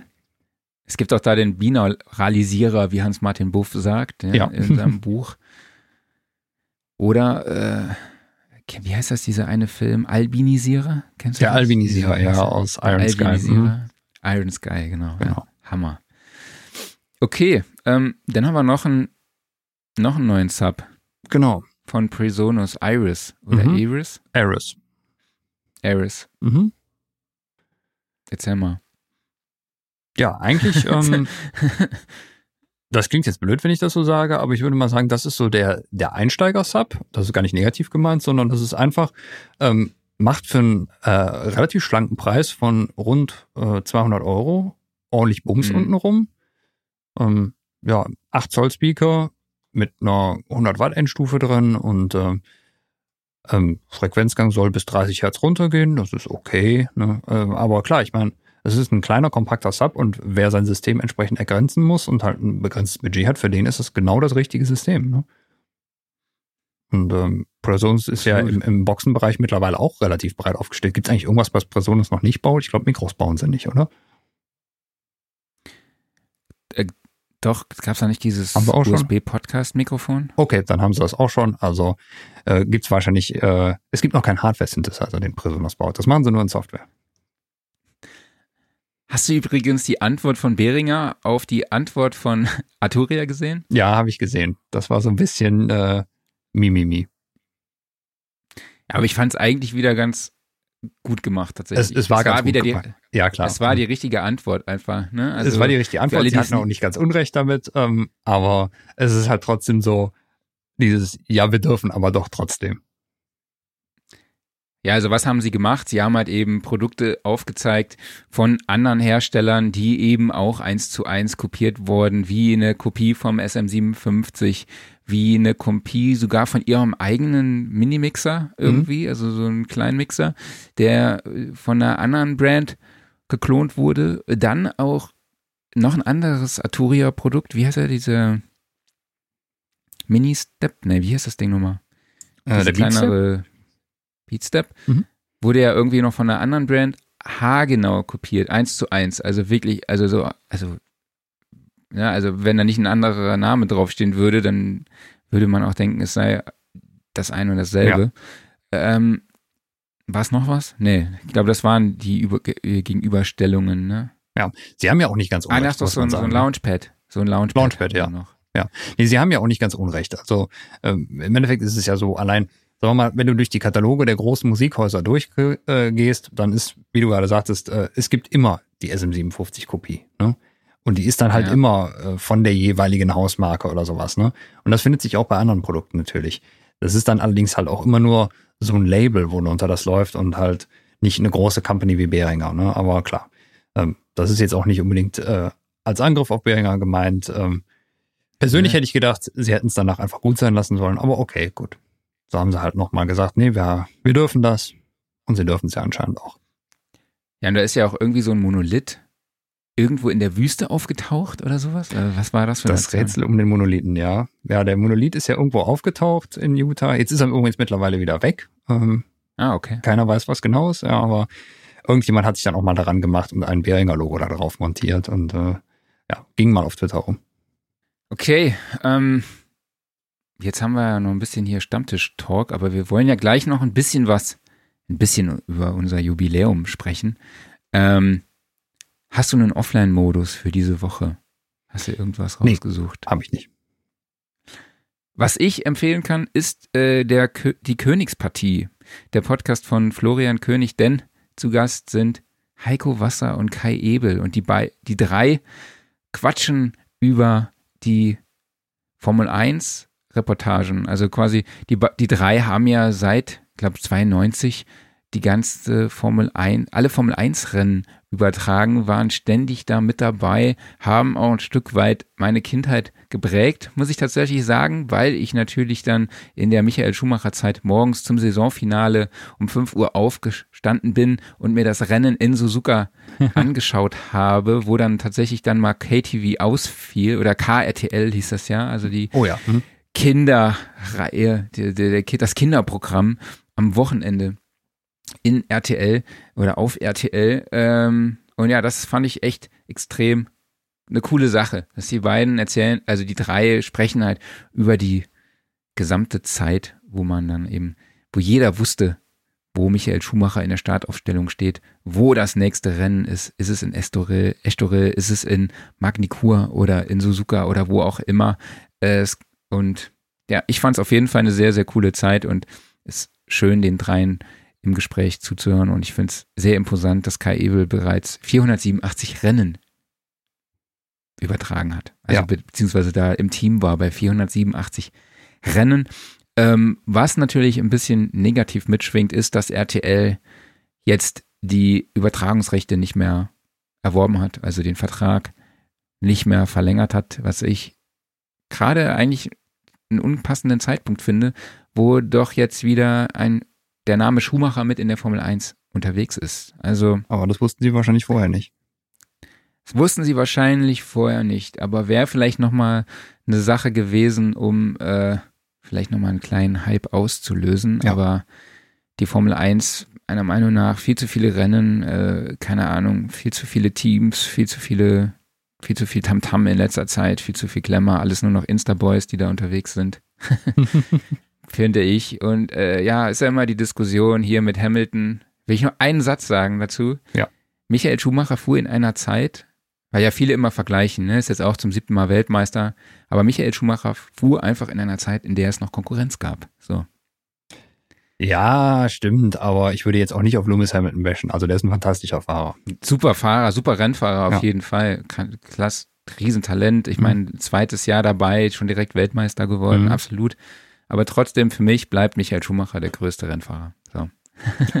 ich bin auch Michael Schumacher-Fan äh, und äh, zum Beispiel, ich fand es auch bei, bei Vettel interessant, dass er nach vier Jahren, wo er dann das Team wechselte, auf einmal ganz schnell weg war. Also kann man auch überlegen, lag es an seinen Fahrkünsten, lag es am Auto. Man weiß es nicht genau. Aber auf jeden Fall ist es ein, ein Riesentipp, der Podcast. Ähm, werde ich meiner Frau empfehlen, denn die ist der eigentliche Formel 1-Fan hier. Ich habe das immer so mitkonsumiert und äh, sie war der Fan, der vorm Fernseher saß und mitgefiebert hat. Ja. Und auch an dieser Stelle nochmal alles Liebe, alles Gute an Michael Schumacher. Genau. Ähm, jo, das Jubiläum. Wir haben jetzt nicht, Folgen. wir wollten, genau, 50 Folgen. Äh, wir wollen ein bisschen zurückblicken und es ein bisschen ja. selbstbeweihräuchern. Lass, lass erst mal anstoßen, so. Also, äh, anstoßen. Ich, ich wollte ich ja eigentlich ein, ich wollte ein Bier aufmachen. Ich durfte nicht.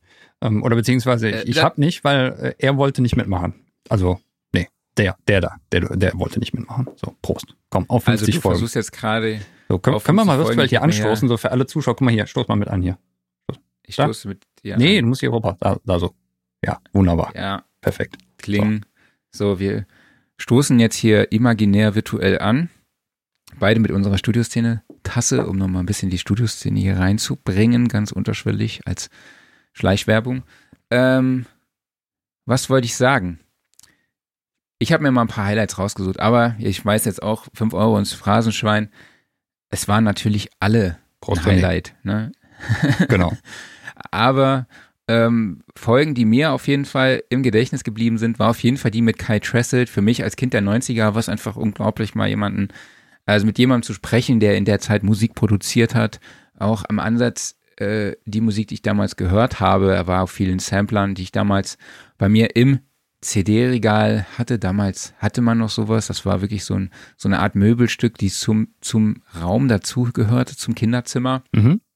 Direkt neben der äh, Anlage, die man üblicherweise zur Kommunion geschenkt bekommen hat. Das war für mich auf jeden Fall so ein absolutes Highlight. Und ein Highlight war natürlich auch der Ton. Er hat dann U87 stehen, mit dem er seinen sein, äh, seine Audiospur aufgenommen hat und im Stream lief der Sound über das MacBook. Aber zum Sound kannst du vielleicht auch noch was sagen. Ja, ähm, also Sound ist immer so eine Sache gewesen in diesem Podcast, weil ähm, interessant war immer der Ton der Gäste oft. Also ähm, man kann irgendwann sagen, es, es, gab so eine gewisse Formel, die sich herauskristallisiert hat, und zwar eigentlich, ähm, ja, wie sage ich das jetzt diplomatisch? Ähm, saß auf dem Punkt. Du brauchst nicht je, je bekannter der Gast, umso schlechter der Ton war es eigentlich oft so. Also ähm, da muss man auch sagen, also erstmal vielen, vielen Dank an die Leute von Isotope, denn die haben da tolle Werkzeuge geschaffen, womit man den Ton dann im Nachhinein noch gerade biegen kann. Das hört man nicht in dem im Stream oder in der YouTube-Version, sondern dann halt, wenn man ähm, wenn man sich den Podcast dann anhört, äh, da ist dann nochmal drüber gebügelt worden, weil äh, teilweise war es schon echt gruselig, was da angekommen ist. Also Rauschen war noch mit ja, das viele, geringste Problem, weil das kriegst du mittlerweile echt gut weggefiltert. Ja, viele liebe Grüße an dieser Stelle auch an Hans-Martin Buff. Äh, da gibt es schon ein eigenes Preset in Isotope RX, der äh, das das Rauschen seines MacBooks unterdrückt, ne? Genau, ja, und äh, wir haben das auch schon weitergeleitet an Isotope, also in RX9 wird dann ein extra, ein, ein die, die Buffer wird da eingebaut. die Buffer, das ist ja. geil. Ja, oder generell, das Geilste war eigentlich auch Moses Schneider, ne, der den, glaube ich, den allerschlechtesten Sound hatte, ne, aber du gehst dann halt auch nicht hin und sagst, ey Moses, also da ist so für mich so der Mikrofonierungsguru und du musst ihm dann sagen, ey, dein Mikro klingt einfach scheiße so. Mhm. Also kannst du das mal vielleicht ein bisschen, bisschen näher rücken äh, an dich, damit man dich auch hört. Und dann war die ganze Zeit auch irgendwie ein Rauschen drauf. Und das Allergeilste, er wollte irgendwann im Stream, wollte er uns äh, was zeigen, was in seinem Studio steht und hat dann dabei sein MacBook gedreht und dabei ist der Strom äh, hat sich der Stromstecker gelöst und ab dem Zeitpunkt, das war nach acht Minuten, hat seine Aufnahme, wurde seine Aufnahme abgebrochen und ich hatte zum Glück nachher den Stream halt noch komplett in Stereo mitgeschnitten. Und dann haben wir dann irgendwie da mit einem Dacker rumgearbeitet, so dass wenn damals war ja Stefan zu Gast als Co-Kommentator, Co-Moderator und äh, dann haben wir da irgendwas mit einem Dacker gebastelt, dass ähm, ja, eben nur dann zu hören ist, dass wenigstens unsere Spuren gut klingen und dass wir seine Spur bearbeiten auf der Stereospur und die dann halt nur dann reinbringen, wenn er wenn er halt redet. So, also das war das war schon echt äh, sehr grandios und für alle mal nochmal kurz äh, so im Hintergrund. Wir haben tatsächlich eine Liste also einen tontechnischen Leitfaden, den wir den Leuten vorher äh, rüberschicken. Ja. Ja, und damit, wo wirklich genau drin steht, was sie machen müssen. Also, und das ist halt bei Audioleuten so. Also, mhm. es ist wirklich, äh, es ist der Knaller. Das ist faszinierend, ja. Und, ähm, was man auch äh, öfters mal sieht, auch in den Kommentaren drin, ist, ähm, dass teilweise ähm, der Ton nicht dem entspricht, was man eigentlich mikromäßig sieht. Also beispielsweise ähm, äh, der Gast hat da ein sehr teures Mikro vor sich stehen. Es klingt aber halt wie durch die Webcam. Und das liegt daran, und das äh, stellen die Leute dann auch oft recht kurz vorher fest, nämlich dass äh, vor allen Dingen, glaube ich, wenn sie mit Pro Tools aufnehmen, haben sie das Problem, dass sich Pro Tools komplett das Audiointerface krallt und ähm, dann nee, die Aufnahme. Ist bei Studio One. Oder bei Studio One von mir aus auch noch. Jedenfalls, ich glaube, es ist äh, generell eher ein Mac-Problem. Jedenfalls, äh, es, es geht dann darum, dass ähm, äh, sich die jeweilige DAW das, das Interface krallt wo halt auch das gute Mikro dranhängt und ähm, dann nicht zulässt, dass dasselbe Interface auch noch für den Stream hier im Browser benutzt wird. Das heißt, dafür muss extra ein anderes Mikro ausgewählt werden. In dem Fall dann halt in der Regel das Mac-interne Mikro oder das Webcam-Mikro oder was auch immer. Und das führt dann halt dazu, dass man denkt, oh, Moment mal, da steht jetzt irgendwie gerade ein Neumann-Mikro für 4000 Euro. Es klingt aber gerade wie durch die Logitech-Webcam. Warum ist das so? Ja, liegt genau daran. Also die gute Version ist dann halt nur im Podcast zu hören, aber nicht im Stream. Das sind dann so, so technische Sachen. Das merkt man halt. Ja, viele Grüße an Kai Trussell. Zum Beispiel, ja, ja, genau. Er hat auch ja das Problem, so, ja. Absolut. Ähm, ja, eine, eine Anekdote für mich ist natürlich auch äh, damals die Show im Januar, in der ich fast eingeschlafen bin, als ich auf der NAM-Show war, leicht Mhm, stimmt. gejetlaggt. das war für mich auch noch so im Hinterkopf geblieben. Ähm, und ähm, ja, Ach, und so was viel. ich neulich sau witzig fand, war, ich habe ja mein Streaming-Studio hier praktisch in einer Gaube. Also Mhm. man sieht praktisch, äh, dass mein Ringlicht und mein Monitor sieht man von außen und mein Nachbar hat mich neulich gefragt, ob ich da eine Antenne stehen hätte. ja, stimmt, so eine Ringantenne, ne? Ja, ja, ich gesagt, Mhm. ja, ich sende hier äh, verschlüsselte Botschaften ins All Mhm. und warte da auf äh, irgendwelche, auf Rückmeldungen von Außerirdischen. Mhm. Ja, ähm, nee, aber ich habe lass mal äh, ganz Ja? kurz gucken. Ich habe auch so ein paar Highlights. Also ähm, äh, ganz persönliche Highlights. Ich, ich fand, ich fand die letzte Woche zum Beispiel super schön mit, mit Alex einfach, weil Mega. äh, er war War halt so richtig gut. begeistert einfach im Thema drin. Da merkt es so wirklich richtig, der, das ist jemand, der, der lebt das Ganze. Und damit möchte ich jetzt gar nicht sagen, dass die anderen Gäste das nicht tun oder sowas. Ich glaube, Alex hatte einfach nur so eine Art und Weise, das halt begeistert rüberzubringen und äh, war da so richtig mitreißend. Ich fand auch die Folge ganz toll mit, äh, mit Marcel Gnauk und Elizabeth Green da wird absolut. die einfach die Welt Genau. bereist haben und da als, als, äh, als Field Recorder ähm, auch immer noch einen, einen wunderbaren sowohl YouTube als auch Instagram-Channel haben und da einfach einen teilhaben lassen an dieser ganzen Sound- und Bildreise. Also äh, hört euch das unbedingt nochmal an oder schaut es euch auch an. Was ich zur Folge mit Alex noch erwähnen möchte, gab es ein nettes Kommentar bei YouTube. Ähm, die anderen beiden verstehen gar nichts. Dazu kann ich nur sagen, nee, wir schauen einfach immer nur so. Ja. also, wir können nicht anders gucken. Wir gucken Richtig. immer so, als hätten wir keine Ahnung. Äh, und da muss ich auch gestehen, von manchen Sachen haben wir auch keine Ahnung. Also von was unsere Gesprächspartner reden. Wir hören aber trotzdem äh, gerne zu und finden das auch total spannend, weil auch wir lernen dadurch einfach immer wieder was Neues dazu, denn ja, wir sind auch leider nicht allwissend, ne? Aber mein Motto ist auch sowieso immer, wenn ich was nicht weiß, dann weiß ich, wo es steht oder ich rufe Stefan Lemke an. So. Zum Beispiel, das ist ein sehr, sehr guter Tipp. Und man muss ja auch sagen, also mittlerweile jetzt, äh, ich glaube, man kann auch gar nicht mehr alleine Audiowelt sagen, sondern muss einfach generell Medienwelt sagen, auch wenn man halt vielleicht nur Audioschaffender ist. Diese ganze Branche ist so breit mittlerweile aufgestellt und es reicht auch nicht mehr, wenn du halt wirklich nur eine Sache machst, sondern du musst auf so viel Verschiedenes irgendwie, äh, du musst dich um so viel Verschiedenes kümmern können und du musst dich vor allen Dingen auch um so viele äh, verschiedene Standbeine kümmern, weil äh, Ja. wirklich auf einem einen, dich auf eine einzige Sache zu spezialisieren, zu konzentrieren und damit auch noch äh, Geld verdienen zu können, ist sehr, sehr schwierig. Ne? Und klar, dass du dann nicht überall perfekter Experte sein kannst, aber das ist auch völlig in Ordnung, finde ich, solange man damit offen umgeht und einfach sagt, ja, ey, ich weiß es halt leider nicht, aber es gibt genug Leute, die kann man dazu fragen. Naja, absolut. Ich bin auf- stolz auf mich, dass ich eben auf VST Connect gekommen bin. Ähm, ich war die ganze Zeit bei VST Transit und dachte, Moment, das ist doch was anderes. Ja, genau. Ich war mir dann auch nicht sicher, ob jetzt Connect das Richtige war Mhm. oder ob jetzt Transit das Richtige. Aber wenn ich halt auch was nicht hundertprozentig weiß, dann sage ich das eben auch, Ja. auch mit dieser Neumann-App-Geschichte. Mhm. Ne? Ich weiß, da gab es Probleme mit den Entwicklern später irgendwie oder deshalb haben, wurde da nicht weiter dran gebastelt, aber deshalb gehe ich davon aus, dass das jetzt dieser Ersatz dafür ist, aber dann sage ich halt auch, ey Leute, ich kann, we- werde ja jetzt nicht meine Hand ins Feuer legen. Ähm, das ist einfach nur äh, das, was ich glaube zu meinen. Richtig. Wo wir schon dabei sind, generell Sachen, die schiefgelaufen sind. Wir hatten ja jetzt hier ähm, den Ton der Gäste. Ähm, dann äh, kann ich mich an den Kollegen Bohn erinnern, der ab und zu mal auf das falsche Pad haut. Das passiert ihm auch öfters mal, als äh, er eigentlich möchte. Und du hast so eine wunderbare Art und Weise, dich ablenken zu lassen. Das erwähnst du ja auch immer wieder im Podcast. Ne? Also entweder quatsch ich dir dazwischen und du hast den Faden verloren danach.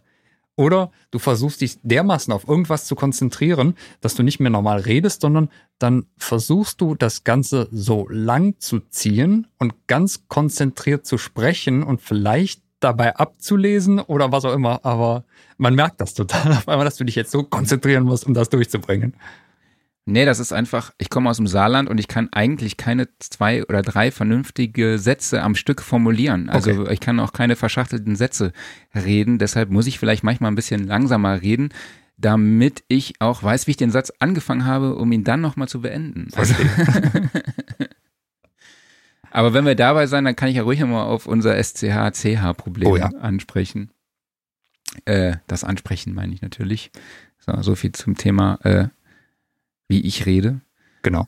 Ähm, ja, aber ich möchte an dieser Stelle auch einfach nochmal Danke an dich sagen, an Klaus und vor allem natürlich Danke an euch die uns zuhören und auch zuschauen, auch regelmäßig. Ich finde es super, dass wir hier mittlerweile auch schon sehr viele engere Kontakte zu Hörern aufgebaut haben. Es gibt hier zum Beispiel Thomas Schimmer, kann ich an dieser Stelle mal erwähnen, oder auch Daniel äh, Graumann, wo, wo es jetzt auch einen regelmäßigen Kontakt gibt. Oder auch gestern kam irgendwie, wurden wir erwähnt in der Story und ich dachte, was ist hier los? Das war irgendwas von Spotify. Spotify hat gerade irgendwie so solche Aktionen, wo man dann halt sieht, ja, du hast das, also Statistiken, diese, dieses Genre hast du gehört im letzten Jahr oder das war dein Podcast Marathon und da gab es halt jemand, The Shelter heißt er auf Instagram, der hat dann auf einmal gepostet, ja, er hatte, hat acht Folgen von Sound and Recording am Stück gehört. Und dann habe ich ihm sag mal, hast du, hast du vergessen, den Sleep Timer zu, also äh, äh, zu aktivieren oder was da passiert? Und er geschrieben, nee, er hat den ganzen Tag in seinem Keller Fliesen gelegt und dann hat er das gehört, weil er jetzt halt auch ähm, sich ein Homestudio dort einrichten möchte und er sich denn da auf den neuesten Stand bringen will und was lernen will von uns. Und das ist natürlich für uns ein, ein super Feedback und auch deshalb nochmal vielen lieben Dank an alle, die uns unterstützen, indem genau. sie uns hören. Vielen, vielen, vielen Dank. Und äh, das meine ich auch ganz ernst, weil ich meine, wir haben das Ding jetzt vor einem Jahr angefangen, einfach mal so.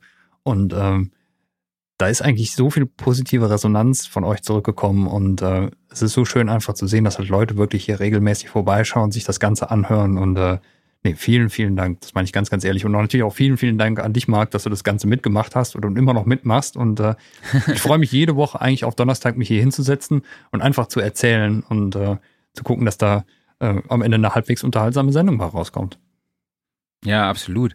Also was mir der Podcast natürlich ähm, braucht es auch ein bisschen Vorbereitung. So ist es jetzt nicht. Kostet natürlich dann auch ein bisschen Zeit aber er gibt mir halt auch wirklich äh, viel zurück. Vor allem, ich finde es halt immer schön, neue Menschen kennenzulernen und vor allem hier auch dann die Studioszene kennenzulernen und ähm, zusammenzubringen. Ja, also ich, weil wir haben jetzt auch nicht irgendwie so große Stars, sondern wir haben ja eigentlich die Stars hinter den erfolgreichen Künstlern ja. hier zu Gast. Ja, das heißt also, wir sind so die Typen, wir kennen den, der da den Ton macht, ne, wie zum Beispiel hier Konsti und Pfeife von Baywatch Berlin, ja, also jedes Mal, wenn ich jetzt Baywatch Berlin höre und die und Klaas und seine Truppe, die sprechen von den beiden, dann denke ich, ah ja, die beiden, ne, super Jungs oder wie zum Beispiel halt auch bei Clemens Matznik, der dann zum Beispiel Donuts gemacht hat, wo ich früher halt ein riesen Fan von war, also die Platten, die ich gehört habe, wurden von den Jungs gemacht oder ähm, wie, ne, jetzt zum Beispiel auch mit Waldemar oder Stefan oder auch mit dir, die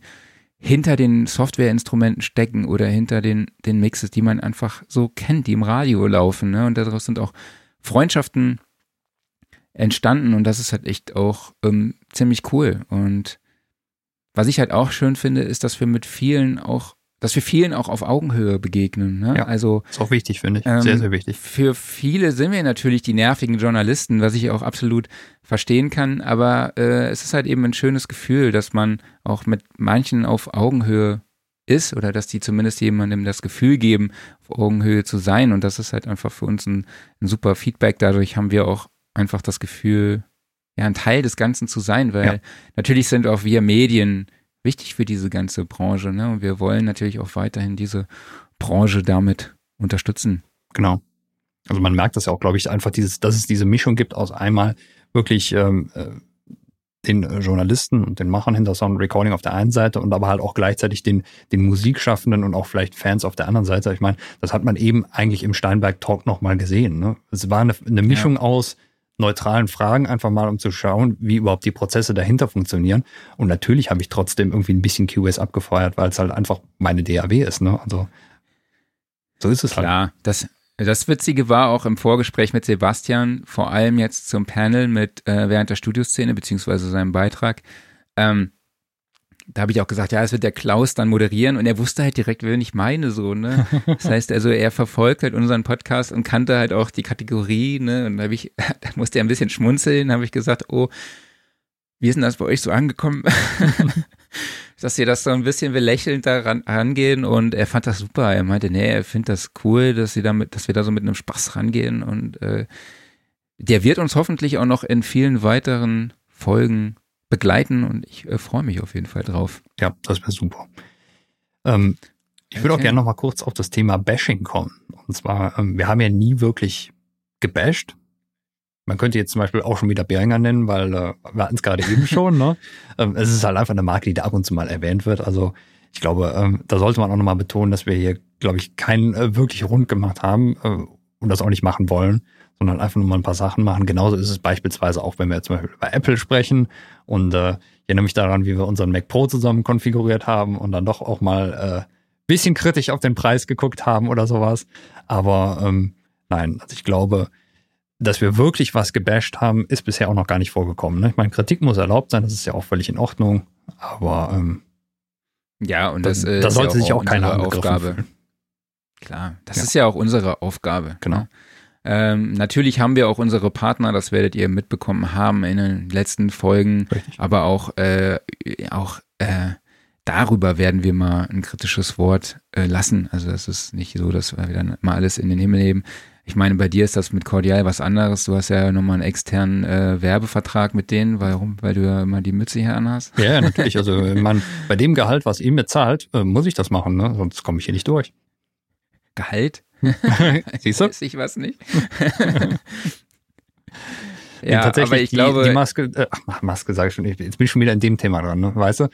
Ähm, die, die Mütze, die trage ich tatsächlich, weil ich sie einfach schön finde. Das ist nämlich äh, mit Abstand das schönste Cappy, was ich habe stimme ich dazu, die steht dir super, ergänzt Danke. dich sehr gut mit deiner, mit deinem Hintergrund, wenn man manchmal das Gefühl hat, du hast eigentlich nur ein Gesicht. wie bei, äh, wie bei Elf Yourself sieht das teilweise aus. Kennst du Elf Yourself? Nee. nee, da kannst du dein, dein Gesicht halt auf so Elfen machen und die tanzen dann irgendwie einen Quatsch so. Also es ist Tilda, also meine Tochter zieht sich das hier die ganze Zeit rein so, die findet das super witzig. Äh, oh, jetzt habe ich den Namen meiner Tochter verraten, verdammt. Oh. Muss den nachher aus wegpiepen. Ja. Ähm, genau, was wollte ich jetzt sagen? Ach so, wieder ja. rausgebracht. Genau, also wie gesagt, ich glaube, dass ihr auch unseren trockenen Humor einzuschätzen wisst und wisst, äh, wann wir, äh, wie wir das meinen, auch so mit Klaus exklusiven Werbevertrag mit Cordial oder so. Ihr wisst, glaube ich, dass das auch Spaß ist und ja. das ist uns auch wichtig, dass ähm, wir da einfach unseren persönlichen Touch auch noch ein bisschen reinbringen können, ne? mit unserer Art. Genau. Vielleicht können wir auch demnächst mal eine Sendung mit Cordial machen. Genau, also wir wollten ursprünglich ja auch Cordial und SPL einladen, nur äh, die eine bauen gerade ihr Lager aus und die anderen kriegen heute eine te neue Telefonanlage. Also von da wird schwierig, genau. Heute leider nicht geklappt, äh, ähm, aber äh, es gibt ja noch ein paar Sendungen. Richtig. Ne? Und vielleicht laden wir sie dann halt auch mal nochmal ein. Ja, da kann man ja eigentlich mal okay. so ein bisschen weiterspinnen. Ne? Also, was machen wir denn in den nächsten 50 Folgen? Einfach nur weiter so wie bisher? Ja, oder? Also, es wird jetzt in den nächsten zwei Wochen oder drei Wochen sogar keine Folge mehr geben. Also die nächste Woche fällt der Wochenrückblick leider aus und es wird auch nur noch einen Podcast geben. Das ist der Jahresrückblick. Also das heißt, wir melden uns irgendwann zwischen Weihnachten und Neujahr ganz spontan wieder, weil wir jetzt natürlich erstmal mal in der Produktion der Studioszene stecken, wo wir auch alle Kapazitäten brauchen. Also nächste Woche Freitag und Samstag, da sind wir recht dick dabei. Und am Dienstag ist dann ja auch noch ein Deconstructed Live. Also Henning und Christoph zeigen, wie sie äh, Machine Gun Kelly äh, Bloody Valentine am Rechner nachgebaut haben. Los geht's um 11 Uhr. Auch wieder hier auf unserem Facebook- und YouTube-Kanal. Und Twitch. Und daher haben wir und Twitch. Und von daher haben wir da ein bisschen viel zu tun, weshalb wir dann den Podcast nächste Woche ausnahmsweise ausfallen lassen werden. Aber es stehen schon ein paar Gäste auf dem Schedule cool. für die ersten Episoden im neuen Jahr. Also ich versuche, Gregor Schwellenbach wird wahrscheinlich, sehr wahrscheinlich der erste Gast sein, mhm. der auch Referent ist während der Studioszene am 11. und 12. Dezember www.studioszene.de, jetzt kostenlos registrieren. Ähm, Alle dabei sein, ganz, ja, ganz wichtig. Aber ich finde das Konzept im Moment so sehr rund, muss ich ganz ehrlich sagen. Ich finde es, wie gesagt, schön, Leute aus der Branche dabei zu haben. Jetzt natürlich wird sich das auch wieder abwechseln zwischen Studiobesitzern, zwischen irgendwelchen, zwischen Producern, zwischen Engineers, äh, auch aus jedem Bereich, würde ich jetzt einfach mal sagen. Oder wie siehst du? Ich versuche gerade eine Formulierung zu finden, die sehr diplomatisch klingt und nicht despektierlich. Also ich möchte jetzt nicht irgendwie sagen, der Kleinere, der zu Hause sitzt und seine Sachen produziert oder jemanden, der dann bei Capital Records in LA arbeitet. Genau. Natürlich genau. ist das ein Unterschied, aber es sind, gehören alle zur Studioszene dabei und ich finde äh, dazu und ich finde einfach, es ist immer spannend. Richtig. Alle zu hören. Und ja, genau. Alle das siehst du allein schon, sollten gehört werden. Genau, das siehst du allein auch schon am, am Musikkonsum, weil im Endeffekt, es geht ja eigentlich dann doch um, um Musik als, als Großes und Ganzes. Und ähm, mhm. dann hast du halt auf der einen Seite denjenigen, der von mir aus äh, gerade den, den aktuellen Star hört, ne, der auch eine entsprechend große Produktion im Rücken hat. Oder der andere hört halt lieber den kleinen Independent-Künstler, der sich das von mir aus in der Garage selbst zusammengeschraubt hat. Ne? Und genauso ja. ist es ja auch mit den Machern dahinter. Ne? Das heißt ja nicht, dass der eine jetzt irgendwie höher gestellt ist als der andere, sondern er bedient halt einfach ein anderes Feld und ist entsprechend angepasst. Absolut. Okay, dann würde ich sagen, machen wir noch einmal Prost so zum Abschluss. Genau, da gibt's nämlich eine, hier, also hier nochmal, so, Moment. Prost und äh, die ganz wichtige Frage dazu, die wurde nämlich hier auch nochmal von. Ja, wo gab's die Tasse? Genau, von Sebastian Köpp ne? gestellt. Wo gibt's die Tasse? Ne? Also die liegt aktuell bei uns im Lager in Bonn. also liegt so gut. Ein paar. Ich habe heute auch überlegt, ob ich die nicht mal unserem Vertrieb schicken soll, dass wir die vielleicht in unseren Shop nehmen. Ja, solltest Vielleicht sollte ich das beim nächsten Mal, mal mal machen, ne? Ja. Ja, ne? Genau. Also ja, alles klar. Sebastian, Dann würde ich nochmal sagen, hier nochmal ja. gute noch Anregung auf uns. Auf ja. uns und vor allen Dingen auf euch, die ihr zuhört und zuschaut. Genau, nochmal für alle einen Applaus. Genau. Okay, dann würde ich sagen, nochmal vielen lieben Dank an alle, die sich den Podcast bis hierhin angehört haben oder vielleicht auch nur da Danke an dich, an den einen, der den Podcast gerade beim Fliesenlegen hört. ähm, und ich würde sagen, wir sehen uns nächste Woche bei der Studioszene. Genau, seid alle dabei, uns, kostet nichts. Genau. Und hören uns dann wieder Ende des Jahres zum großen Jahresrückblick. So machen wir das. Dann macht's gut, alles Liebe, alles Gute. Bis dahin. Genau. Vielen Dank an euch alle. Vielen Dank an Sebastian und macht's gut. Bis dann. Tschüss. Ciao.